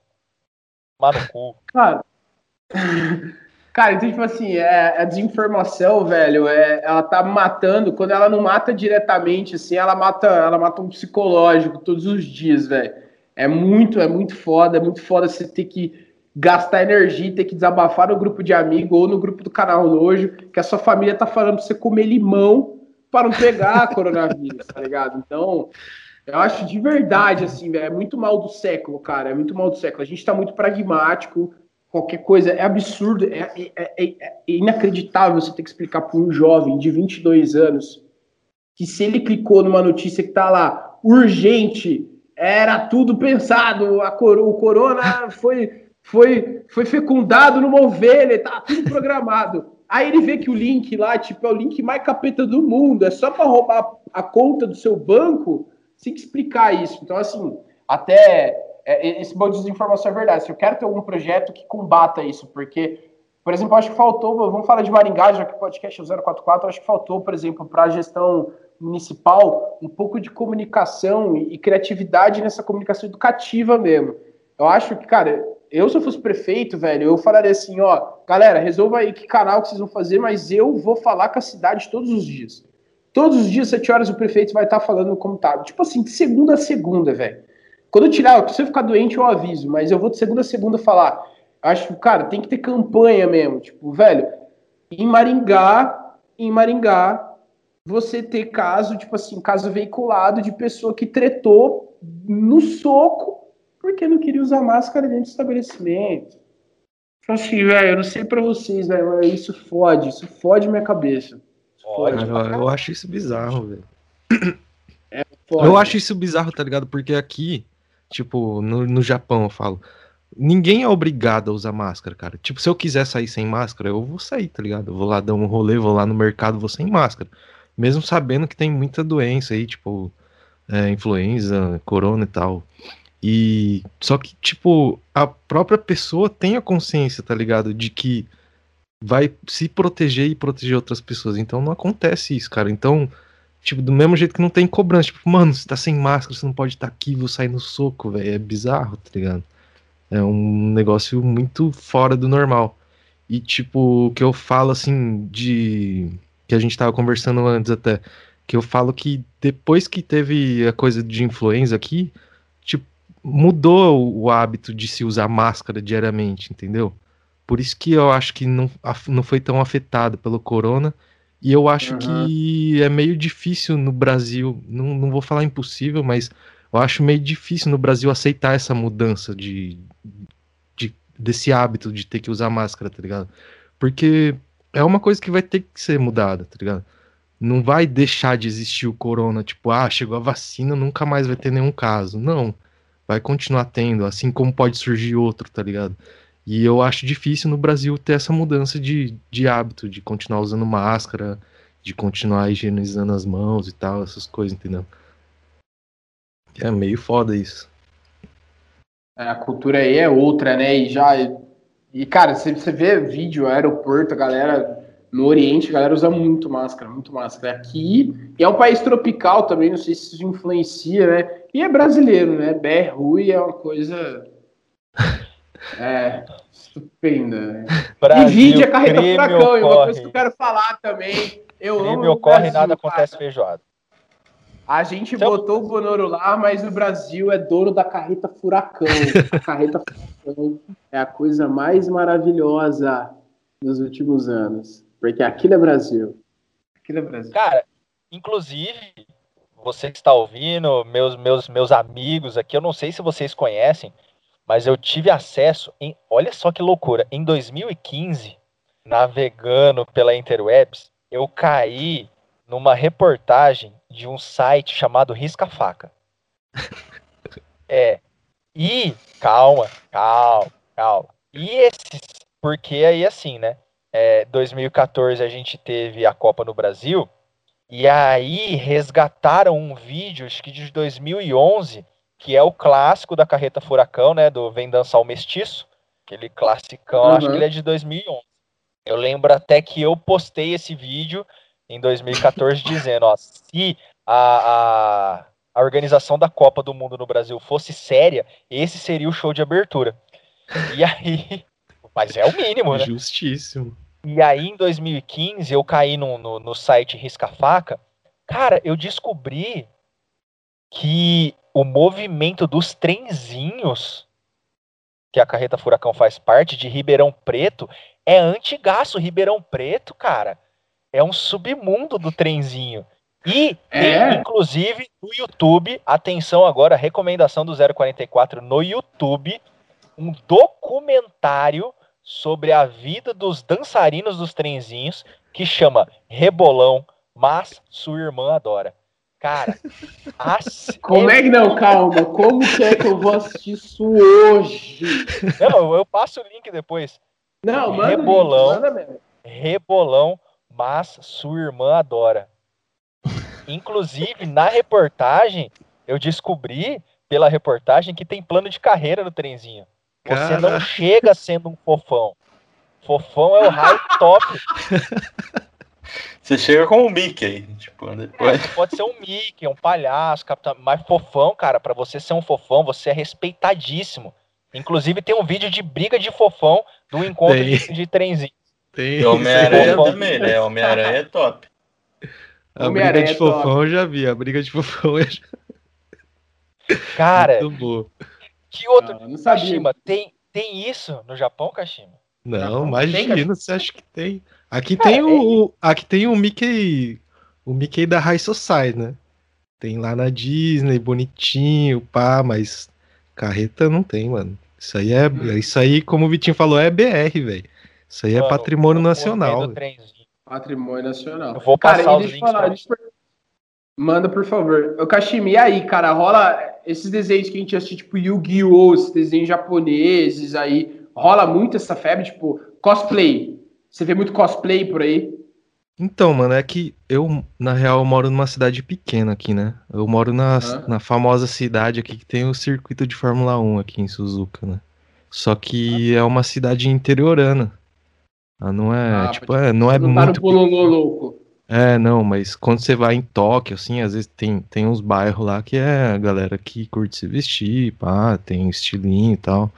Mas essa galera que, tipo, é chamada de otaku, né? No, no Brasil é bastante usado ah, esse termo. Aqui não é muito bem visto, não, cara. É tipo, é uma galerinha que se isola em casa e não sai de casa e fica lá vendo desenho, vendo mangá e essas coisas, tá ligado? É um tipo meio que tratado como um vagabundo, assim, fraga. Ah, pode então, crer. Não é muito bem visto. Mas tem, um, tem uns doidos, sim. A galera sai pra rua lá é em tipo Tóquio. Galera... Dá pra ver bastante, sim. Tipo a galera que joga LOL, né? Não sai de casa, vestindo vagabundo. Polêmica. Vai, velho. O já virou esporte, já. Eu tô zoando. Você é doido. A galera gamer vai cair matando em você no Twitter. Vai cair me xingando. Galera, eu tô zoando, tá? Só os avatar, tá só os avatar de desenho, os, os nomes lá com 08746952. Vai cair matando você. Eu tava, eu tava ouvindo um podcast do que era do Primocast entrevistando a galera do Flow Podcast. E aí tava é, entrevistando o Monark e tal. Monark jogadores, os caras tretando, né? Que era melhor, Dota ou LOL, né? Aí o cara, parece que a galera do Primo joga LOL. E aí os caras falam, cala a boca, LOL é filho do Dota, é cópia escrota do Dota. Enfim, nunca nem joguei nenhum dos dois, não tem interesse, mas admiro você que joga. É a mesma treta do FIFA e PES, mano, né? É, uma tem clara. Não, é, o, o LOL tem uma clara descendência ali do Dota. Mas Obviamente. não seja uma cópia. Né? Não, não sei, na vida não Dota. Gran Turismo ou Need for Speed? Need for Speed Underground 2. Obviamente. Driver para PC. Driver para PC. Driver, que louco. Driver 2. Pra saltar da ponte, assim, ó. E a ponte elevadiça, ó. nossa, gatilho. Puta merda, gatilho, gatilho, tinha, gatilho. Tinha o CD que era a rosa. Pra mim é Tony Hawk no Play 1, velho. Nossa. Tony Hawk no Play 1. O Underground. né? Eu só jogava com o Bob Burnquist. Sou clubista. Também. Só o Bob. Eu estive capineiro porque eu gostava do nome dele. Pô, e, e- e deixa eu, eu, quero falar sobre podcast, cara, que eu tô real muito feliz, muito feliz, velho. Inclusive, eu vou abrir pra vocês aqui hoje. Quando o Gia me chamou, pô, vamos gravar e tal, eu não sabia que se tratava, eu falei, só vamos, eu não sabia que eu era entrevistado. Mas por eu tô muito eu não sabia. Eu cheguei aqui hoje e falei, ah, sei lá, vou falar. Beleza, vou contar a história. A gente gosta. Mas, cara, eu, eu comecei a ouvir podcast pelo Braincast, inclusive. Minha sugestão, acho um podcast muito sóbrio, um podcast muito justo, principalmente, nesse universo que já está é, com, muita, com muito conteúdo, e logicamente a gente já tem que dar uma peneirada. É, e eu me apaixonei, cara. Me apaixonei. E eu lembro que quando eu ouvia o Olga Mendonça, o Luiz Gino, entrevistando uma galera muito da hora, falando sobre assuntos muito aleatórios, muitas viagens eu fiz no podcast, eu falei, cara, um dia será que eu vou ser entrevistado? E hoje Tá aí. Resolvendo escutar pro podcast, cara. Acho bem doido. Parabéns, parabéns de verdade, cara. Tô feliz vocês terem começado, assim, mete a cara mesmo. E deixa eu fazer uma pergunta, por que, que vocês tiveram essa ideia? De onde surgiu? Que eu tô Rafael curioso. Kashima. Cara, eu fiquei. Ah, tipo, eu comecei a assistir uns podcasts aí que. Na verdade, eu vi. Eu, eu sabe, eu, eu comecei a assistir o Flow, tá ligado? E eu já acompanhava o Igor 3K quando ele jogava Super Mario, mano. Ele dava os rage lá, dava umas tiltadas no YouTube. Aí do nada o cara sumiu, tá ligado? Eu falei, mano, o cara não posta mais vídeo, pá. Aí começou a aparecer recomendação do Flow, tá ligado? E aí eu comecei a ouvir podcast e falei, nossa, que bagulho da hora, velho. E assim como eu expliquei lá no, no nosso episódio 00 lá, eu falei, tipo, velho, é um bagulho que é igual o YouTube substitui a televisão, podcast vai substituir o rádio, tá ligado? E tem muito, tem muito campo pra crescer, tá ligado? Eu falei, mano, tem que ser, tem, tipo, tem que fazer agora, mano. E aí eu vi o, o Ninja no, no Podpah, mano. E aí ele falou um bagulho lá, tipo, de- do tipo, ah, mano, você, que ele tá, tava se candidatando tal, e ele falou assim, mano, você ficar só lá na, na conversa de bar, falando pros amigos e tal, ah, o bagulho não vai acontecer, mano. Você tem que meter a cara e ir lá e fazer, tá ligado? Senão ninguém vai fazer. Eu falei, mano, não é- cara, eu tenho que fazer essa porra então, mano. Aí eu chamei os caras aí pra fazer, né, mano? Pra dar as caras aí. Animal, animal. Animal. Você for conversa de bar, não fica conversa de bar. Qu- Qual que é o descubra do Japão, Rafael Kashima? É, é, é, é, Inverteu o podcast. aqui com tangue? Eu não tenho tangue aí. Mano, aqui tem uma bebida muito louca, velho, que é muito forte, mano. Eu não. Tipo, eu já tomei uma vez, mas eu não, não aguentei tomar muito, não. A galera toma. É tipo uma cerveja com. com whisky, tá ligado? Chama. Chama highball. Highball. Que aqui eles Caralho. falam raiboro. Mas a galera. Nossa, a galera fica doidona nisso aí. Ah, eu. Tem, tem saque também, né, velho? Igual tem uns corotinhos, mano. Tem uns saquezinhos lá que é. É, embalagem de Sabor? Que plástico. sabor? É sem sabor, não, tipo, é um copinho assim, mano. É, copinho e a galera vai lá e compra, mano. É que aqui tem essas lojas de conveniência, tem uma a cada esquina, então tem esses bagulho pra vender fácil, assim. E mais.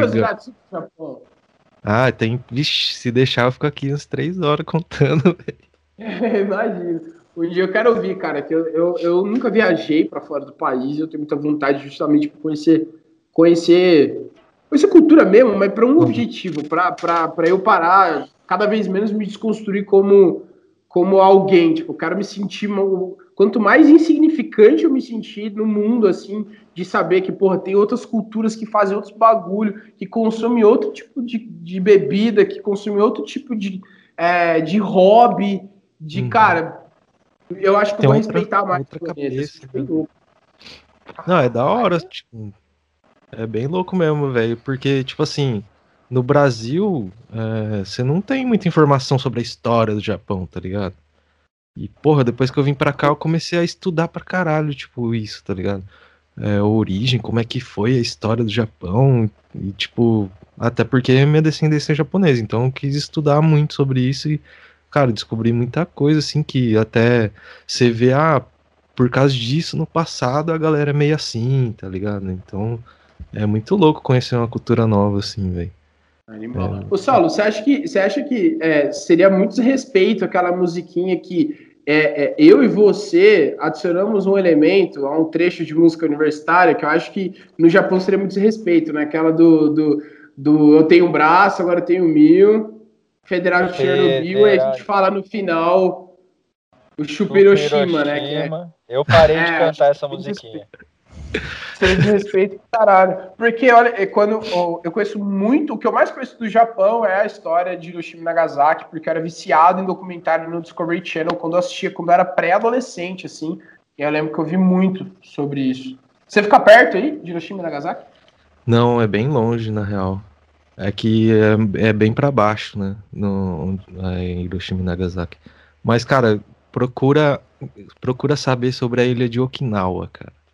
É um bagulho. É que a, a história, né, ela tem esse paradigma da história é ser contada pelos vencedores, né? E nos é, últimos exato. tempos, nos últimos tempos a a história. Aí tem várias correntes de historiadores aí que não gostam disso, inclusive alguns aí que querem revisionar a história. Então, para vocês, foda-se que vocês querem revisionar a história, eu quero que vocês se fodam.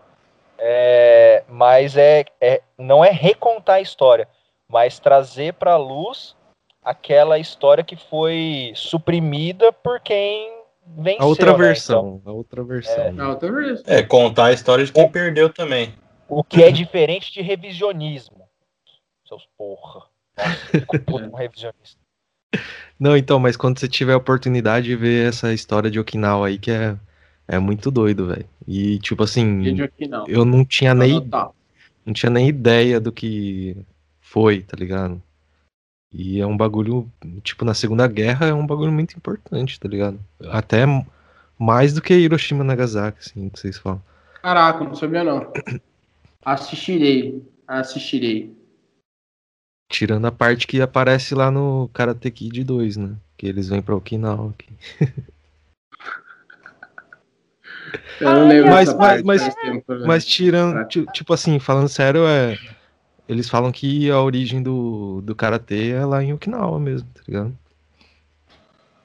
Tem, tem, um, tem um lugar lá que é originado. O cara tem um estilo do karatê lá de Okinawa. Põe casaco, tira casaco.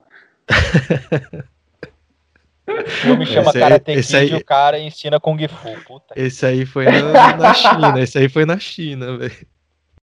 Ah, eu adoro Hollywood só porque... Muito bom. Meus jovens, agora de trás para frente, pra gente falando aquele falou gostoso para aqueles que estão nos acompanhando aí há mais de duas horas já, que gostoso. Ah, faz mais é de duas horas já? Já faz mais já. de duas horas, pai. É, ah, tio, o bagulho é doido. já estabelecemos Victor, o recorde aqui, hein? Já estamos no recorde já. E aí, assim, se alguém bater em algum momento seu recorde, a gente vai chamar você de novo para bater. E a gente não vai colocar meta, mas quando atingir a meta, a gente dobra a meta. A gente dobra a meta, nossa, ótimo. Vitinho. Vou guardar algumas histórias aqui, eu vou depois, eu, só para vocês me chamar. Eu tenho boas histórias para contar, amigos para expor, muita coisa para expor aqui, para vocês me convidarem de novo. Se tancar, tudo bem. Tem que colocar aquele aviso antes do vídeo, tá ligado? Tem que botar o, o disclaimer. Do... É. É, tem. Não nos responsabilizamos pela fala desses vagabundos aí que estão vindo aqui. Eles que aguentam o processinho.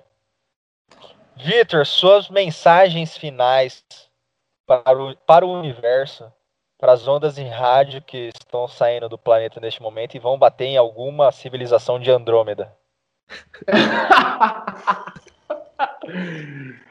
Ai, cara, eu tô feliz demais de verdade. Quero agradecer novamente vocês terem passado. Eu quero saber que que momento que a insanidade de vocês atingiu de falar que entrevistar o Vitinho seria algo produtivo. Então eu espero momentos melhores para o 044 Podcast. Mas Ué, cuzão, produtivo pra porra, tio. Cara, tô feliz demais, parabéns pelo trampo. Acho que de certa forma aí, é, cada vez mais o, o, o, podcast vai substituir o rádio, pronto. Acho que a gente tem que entender que, que a internet já já está substituindo muita coisa. Eu acho que, eu acho que novas oportunidades estão sendo geradas para que, por exemplo, a gente não entraria. Imagina, Kashima, você entraria para a Globo, você entraria para fazer algum, alguma rádio, você entraria para uma CBN, você entraria para uma Jovem Pan. Acho que está democratizando e, e, os senhores têm muita responsabilidade. Acho que tenho na, na espinha dorsal de vocês a gente bater também, além de contar as histórias de Maurição, histórias de Pablo Krause, Jandão e afins é, a gente também deixar a mensagem massa sobre como, pô, criticar mesmo, falar sobre desinformação, falar sobre coisa séria. Tô feliz demais. Tô feliz de estar tá terminando 2020 vivo. Né? Importante. Vai acabar 2020 vivo. Calma, calma que tem uns dias aí ainda. Caralho, velho. Não, tem que. Mano, depois, Já depois que começou. Coriza, começou essa porra de 2020, velho. Já não falo mais nada, velho. Tem que esperar tudo. É. Olha o São Paulo, olha o São Paulo na liderança aí. Oh, é, São Paulo jogando futebol. Foi muito cansativo, porque é, eu, eu estava cansado já de alguém falar. Alguém que eu tive contato falou: Ó, oh, testei positivo, eu já comecei a sentir dor de cabeça na hora. mas passei reto por enquanto. Animal de verdade, feliz pelo convite. Vida longa este canal, contem comigo demais para outros convites, para novas oportunidades de falar e ter conversa. Cara, juro pra você que eu não percebi. Eu achei que a gente tava aqui há uma hora e meia, mal menos, juro. Lance verdade, também agradece. pessoas que você acha que vai em algum momento, assim, ó, chama esse Zé Ruela aqui, essa doida doida aqui, chame essa galera. Estamos a. Olha, então, então melhor, eu vou, eu vou, deixar uma sugestão. vou deixar uma sugestão, cara, que é uma das coisas Olê. que eu mais gosto no Braincast, tá? Braincast, da família B9 podcasts. Os caras fazem no final de todo episódio um bagulho que chama Qual é a Boa. Então, além da bancada fixa, que é o Luiz Gino, o Gamendonça, aí tem uma galera lá, o convidado também participa, que é o momento que você dá uma dica. Você pode é, sugerir um álbum de música, você pode sugerir um livro, você pode sugerir um filme, um game. E eu acho bem louco isso, cara, porque eu, eu consumo muito. Por exemplo, no, eu tava ouvindo essa semana, me sugeriram um álbum que eu nunca ouviria, que era uma banda chamada Morning. Morning. Um álbum que eu jamais viria de uma música. Então eu acho bem louco. Então no final dá umas sugestões, tipo um livro, um bagulho, um filme para se assistir. Inclusive, quero deixar aqui a minha sugestão. Você assistiu o Teocracia em Vertigem do Porta dos Fundos? Ainda não. Cara, assiste. Ainda não, gosto... é, tá, tá na minha lista ali. É que saiu ontem, né, o bagulho, acho que É, eu queria eu fiquei, quando virou meia-noite, eu fiquei até três horas da manhã esperando sair, os caras lançaram de manhã, eu fiquei puto, mas assisti ontem, muito bom. Muito bom, muito bom mesmo. Cara, quem que eu vou entrevistar? Quem que eu sugeri que entrevistasse? Porra. Alguém entraria. Ou o Jandão. Vocês têm que entrevistar o Jandão. Janderson Quaresma. Janderson Quaresma, empreendedor, dono da própria academia de crossfit em Ilha Solteira, cara. O, cara... o Dalcin de Ilha Solteira. O Dalcin de Ilha Solteira, o cara que amarra o cadarço sem curvar as costas. o, não, é sério, mano, o Jandão é um cara muito da hora, assim. Ele tem, ele tem boas histórias também, um cara muito batalhador, seria bem louco. Oh, não, real mesmo, aquele oh, preto lá. Ô, velho, Oh, já deu trabalho na vida aí. Então, das frases mais icônicas, ele falou assim: ele olhou para mim um dia, mas numa sinceridade. Sabe quando você vê que a pessoa tá, mano? Ele falou: Você acha que eu gosto de vodka? Eu bebo pra ficar bem doido mesmo, pra ficar burro, mano. Esse bagulho é ruim pra caralho, velho. Ele falou isso com sinceridade, velho. Eu nunca esqueci, cara, porque de fato vodka é ruim. Que é gostoso é energético. Obrigado. Cachimão. Nossa, Cachimão, falou do Cachimão, lembrei do Cassinão. Vejam Cassino no Gilberto Barros, sabadaço. Essa é a minha indicação do dia. Cara, eu queria agradecer aí o, o Vitinho por ter vindo aí, tipo, apesar dele falar que se, não, não acho que deveria vir, mas a gente tá aberto aí, cara, e todo mundo tem uma, umas histórias loucas para contar, com certeza. Então, você agregou muito aí, com certeza a gente vai te chamar numa próxima oportunidade. E muito legal conversar com você. Eu espero que a galera tenha curtido pra caralho aí. E eu acho que é isso, velho. Se cuidem, usem máscara e pá, e lavem as mãos. É isso aí. Tomem a vacina. Tomem vacina, por favor. Onde você mediu, Vitor? Só pra eu ver aqui onde Na você mediu. têmpora. Aqui, ó. É, Pega câncer. Não Cuidado que vai dar a pineal. É roleta russa. Roleta russa. Aqui, ó. 36.3. Aí, ó, tá, tá bacana, tá legal. Mede no pulso, mede no pulso.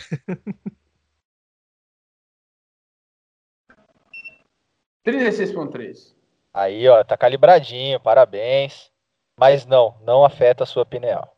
Quem emite Não. a radiação é você, ser humano. Não é o aparelho. O ser radioativo é você, tá? Se Energia é emitisse o radiação controle da térmica. TV também dava câncer. Quem Quem emite a radiação térmica é o ser humano. Jean! que foi isso? Então, tchau, obrigado, Vitinho. Primeiramente aí. Obrigado a todo mundo que tá ouvindo. Então, segue a gente aí em todas as redes sociais, segue o Vitinho também. Si- Siriaco Vitor, né? Eu nunca, eu sempre achei que era Siríaco. Aí falaram assim, não, É mentira, Siríaco. é Siriaco ou Siríaco? É Siríaco. Ah, tá. É, Sirico. Às 2 horas e 40 de podcast a gente pergunta. Aprendemos a falar é seu é o nome. Como é seu nome? Muito bom, foda-se. Não, eu achava que era um jeito. Então o jeito que eu achava era o certo, então. Aí eu já ouvi gente falando ao contrário, então eu ficava na dúvida. Eu achava que o que É bom que a gente, é bom que a gente se conhece há oito anos, né, Gê? Acontece. Viu como o Então é podcast já adicionou um- uma informação aí pra relação de vocês. Aí, ó, Importante. o cara nunca mais Não, mas- por causa disso aí. queria agradecer então ao, ao Vitinho e, e dizer que para seguir a gente e esperar os próximos episódios aí que vai ter muita conversa boa e aguenta a gente as duas horas aí que a conversa é boa. E chupa flow, hein? Tamo chegando, hein? O bom é que eu tenho a mesma idade do Monark, né? Então acho que a gente pode fazer o, o, Monark e eu no, no, no universo do debate político em algum momento da existência. Caralho, vai sair faísca essa porra. Vai nada, É. eu adoro. Sou tranquilão. Ixi, o Saulo, Saulo Treta já passou já. Agora é só na rua que eu arrumo treta. Só salve. Agora é só Saulo Love. Meninos do meu Brasil Varonil, muito obrigado, seus lindos maravilhosos. E do meu Japão, né, também. Ah, muito obrigado por esse papo muito gostoso, bacanudo. Deu nem. Cara, passou, só passou. Caralho, eu ri demais, velho. umas coisas muito gostosas aí. Como o Jean já disse, sigam a gente aí, redes sociais, Instagram, Twitter, Facebook, 25 canais de podcast que eu nunca lembro quais são, mas o Kashima sabe todos, ele vai falar daqui a pouco. Em várias plataformas de vídeo. E quem sabe em algum momento aí a gente consiga fazer uns ao vivão. Quando o Kashima estiver no Brasil, a gente vai botar todo mundo numa mesa e aí, meu filho, aí Pau vai Bateremos. comer! re- teremos recordes de tempo. Dedo na cara e os caralho. É. A gente Então. pode até, talvez, fazer uma parceria aí. Alô, Maurão, alô, Afonso, a gente gravar podcasts no Afonsos. Tá, com seleta porra. com mel, espeto e conversa eterna. Porra. Lancei. Apro- Aproveitando o gancho aí, fica aberto o espaço aí para você que tem uma empresa e quer divulgar sua marca aí no nosso podcast eh, e divulgar nossas redes sociais que estamos no. Então a gente vai estar ao vivo possivelmente aí na Twitch, YouTube, futuramente. Por enquanto o YouTube tá offline aí, mas estamos com os vídeos. E outras redes, Facebook, Instagram, Twitter, pra xingar lá nós, pode xingar. E dá like no vídeo, enfim, arrasta pra cima, é nós. Se xingar no Twitter tem que tancar, porque aí lá eu vou ser chato. ah, o respeitador de casada, meu filho. eu Cara, acho que eu nunca... Antes de encerrar, fala quais são, quais já foram os seus alter ego lá no, no, no Twitter. Vai lá, é o, o, o, Como é que é o de. Eu comecei com o Capeta Júnior. Eu comecei Capeta com o Capeta, Capeta Júnior, né? Jovem, é, você que não sabe o que é o Capeta Júnior, Hermes e Renato, proves que és o filho do Capeta. eu sou o filho do Capeta, sou eu, filho do demônio. Que tu és? Prova que tu és. Quebra meu dedo. Filho, da, da, puta. Filho da puta. Aí depois do, do Capeta Júnior, eu fui para Leônidas de Osasco. Leônidas. Olha, olha, tem que parar de mexer com essas coisas aí, velho. Só por causa da barba mesmo. Tá faltando o abdômen do, do Butler naquele filme, mas também estamos buscando. Aí depois eu passei para Leônidas Bolche Fitness, né, que tem um grupo do Facebook que tem um grupo do Facebook que chama Bolche Fitness, que a gente junta a galera de esquerda para fazer compartilhamento de informação de treino e é treino, nutrição e como dar porrada em fascista. E aí, cara, por causa do do meme, né? Aí surgiu o meme do Boto, que aí a galera começou assim: "Ah, folclore brasileiro. É, Saci Pererê, faz redemoinho e trança no cavalo. Curupira, engana as pessoas no mato. Boto cor-de-rosa. Oi, casada. Aí o Boto todo malhadão, assim. Aí tem ah! um comedor de casados. Um comedor de casados, mas eu sou o respeitador de casados. E eu acho que eu vou deixar o respeitador de casados aí por um, um ano. Né, tendência, eu achei, eu achei animal. Excelente. E mexer com casada não, não dá bom. Então vamos respeitar é a casada. Respeite, respeite a casada, respeite a solteira e evite o tiro. É isso, valeu, falou, até a próxima, meus Chicken Littles. Beijos em vossos corações. É nóis. Fotinha pra thumb, fotinha pra thumb. Valeu, 044.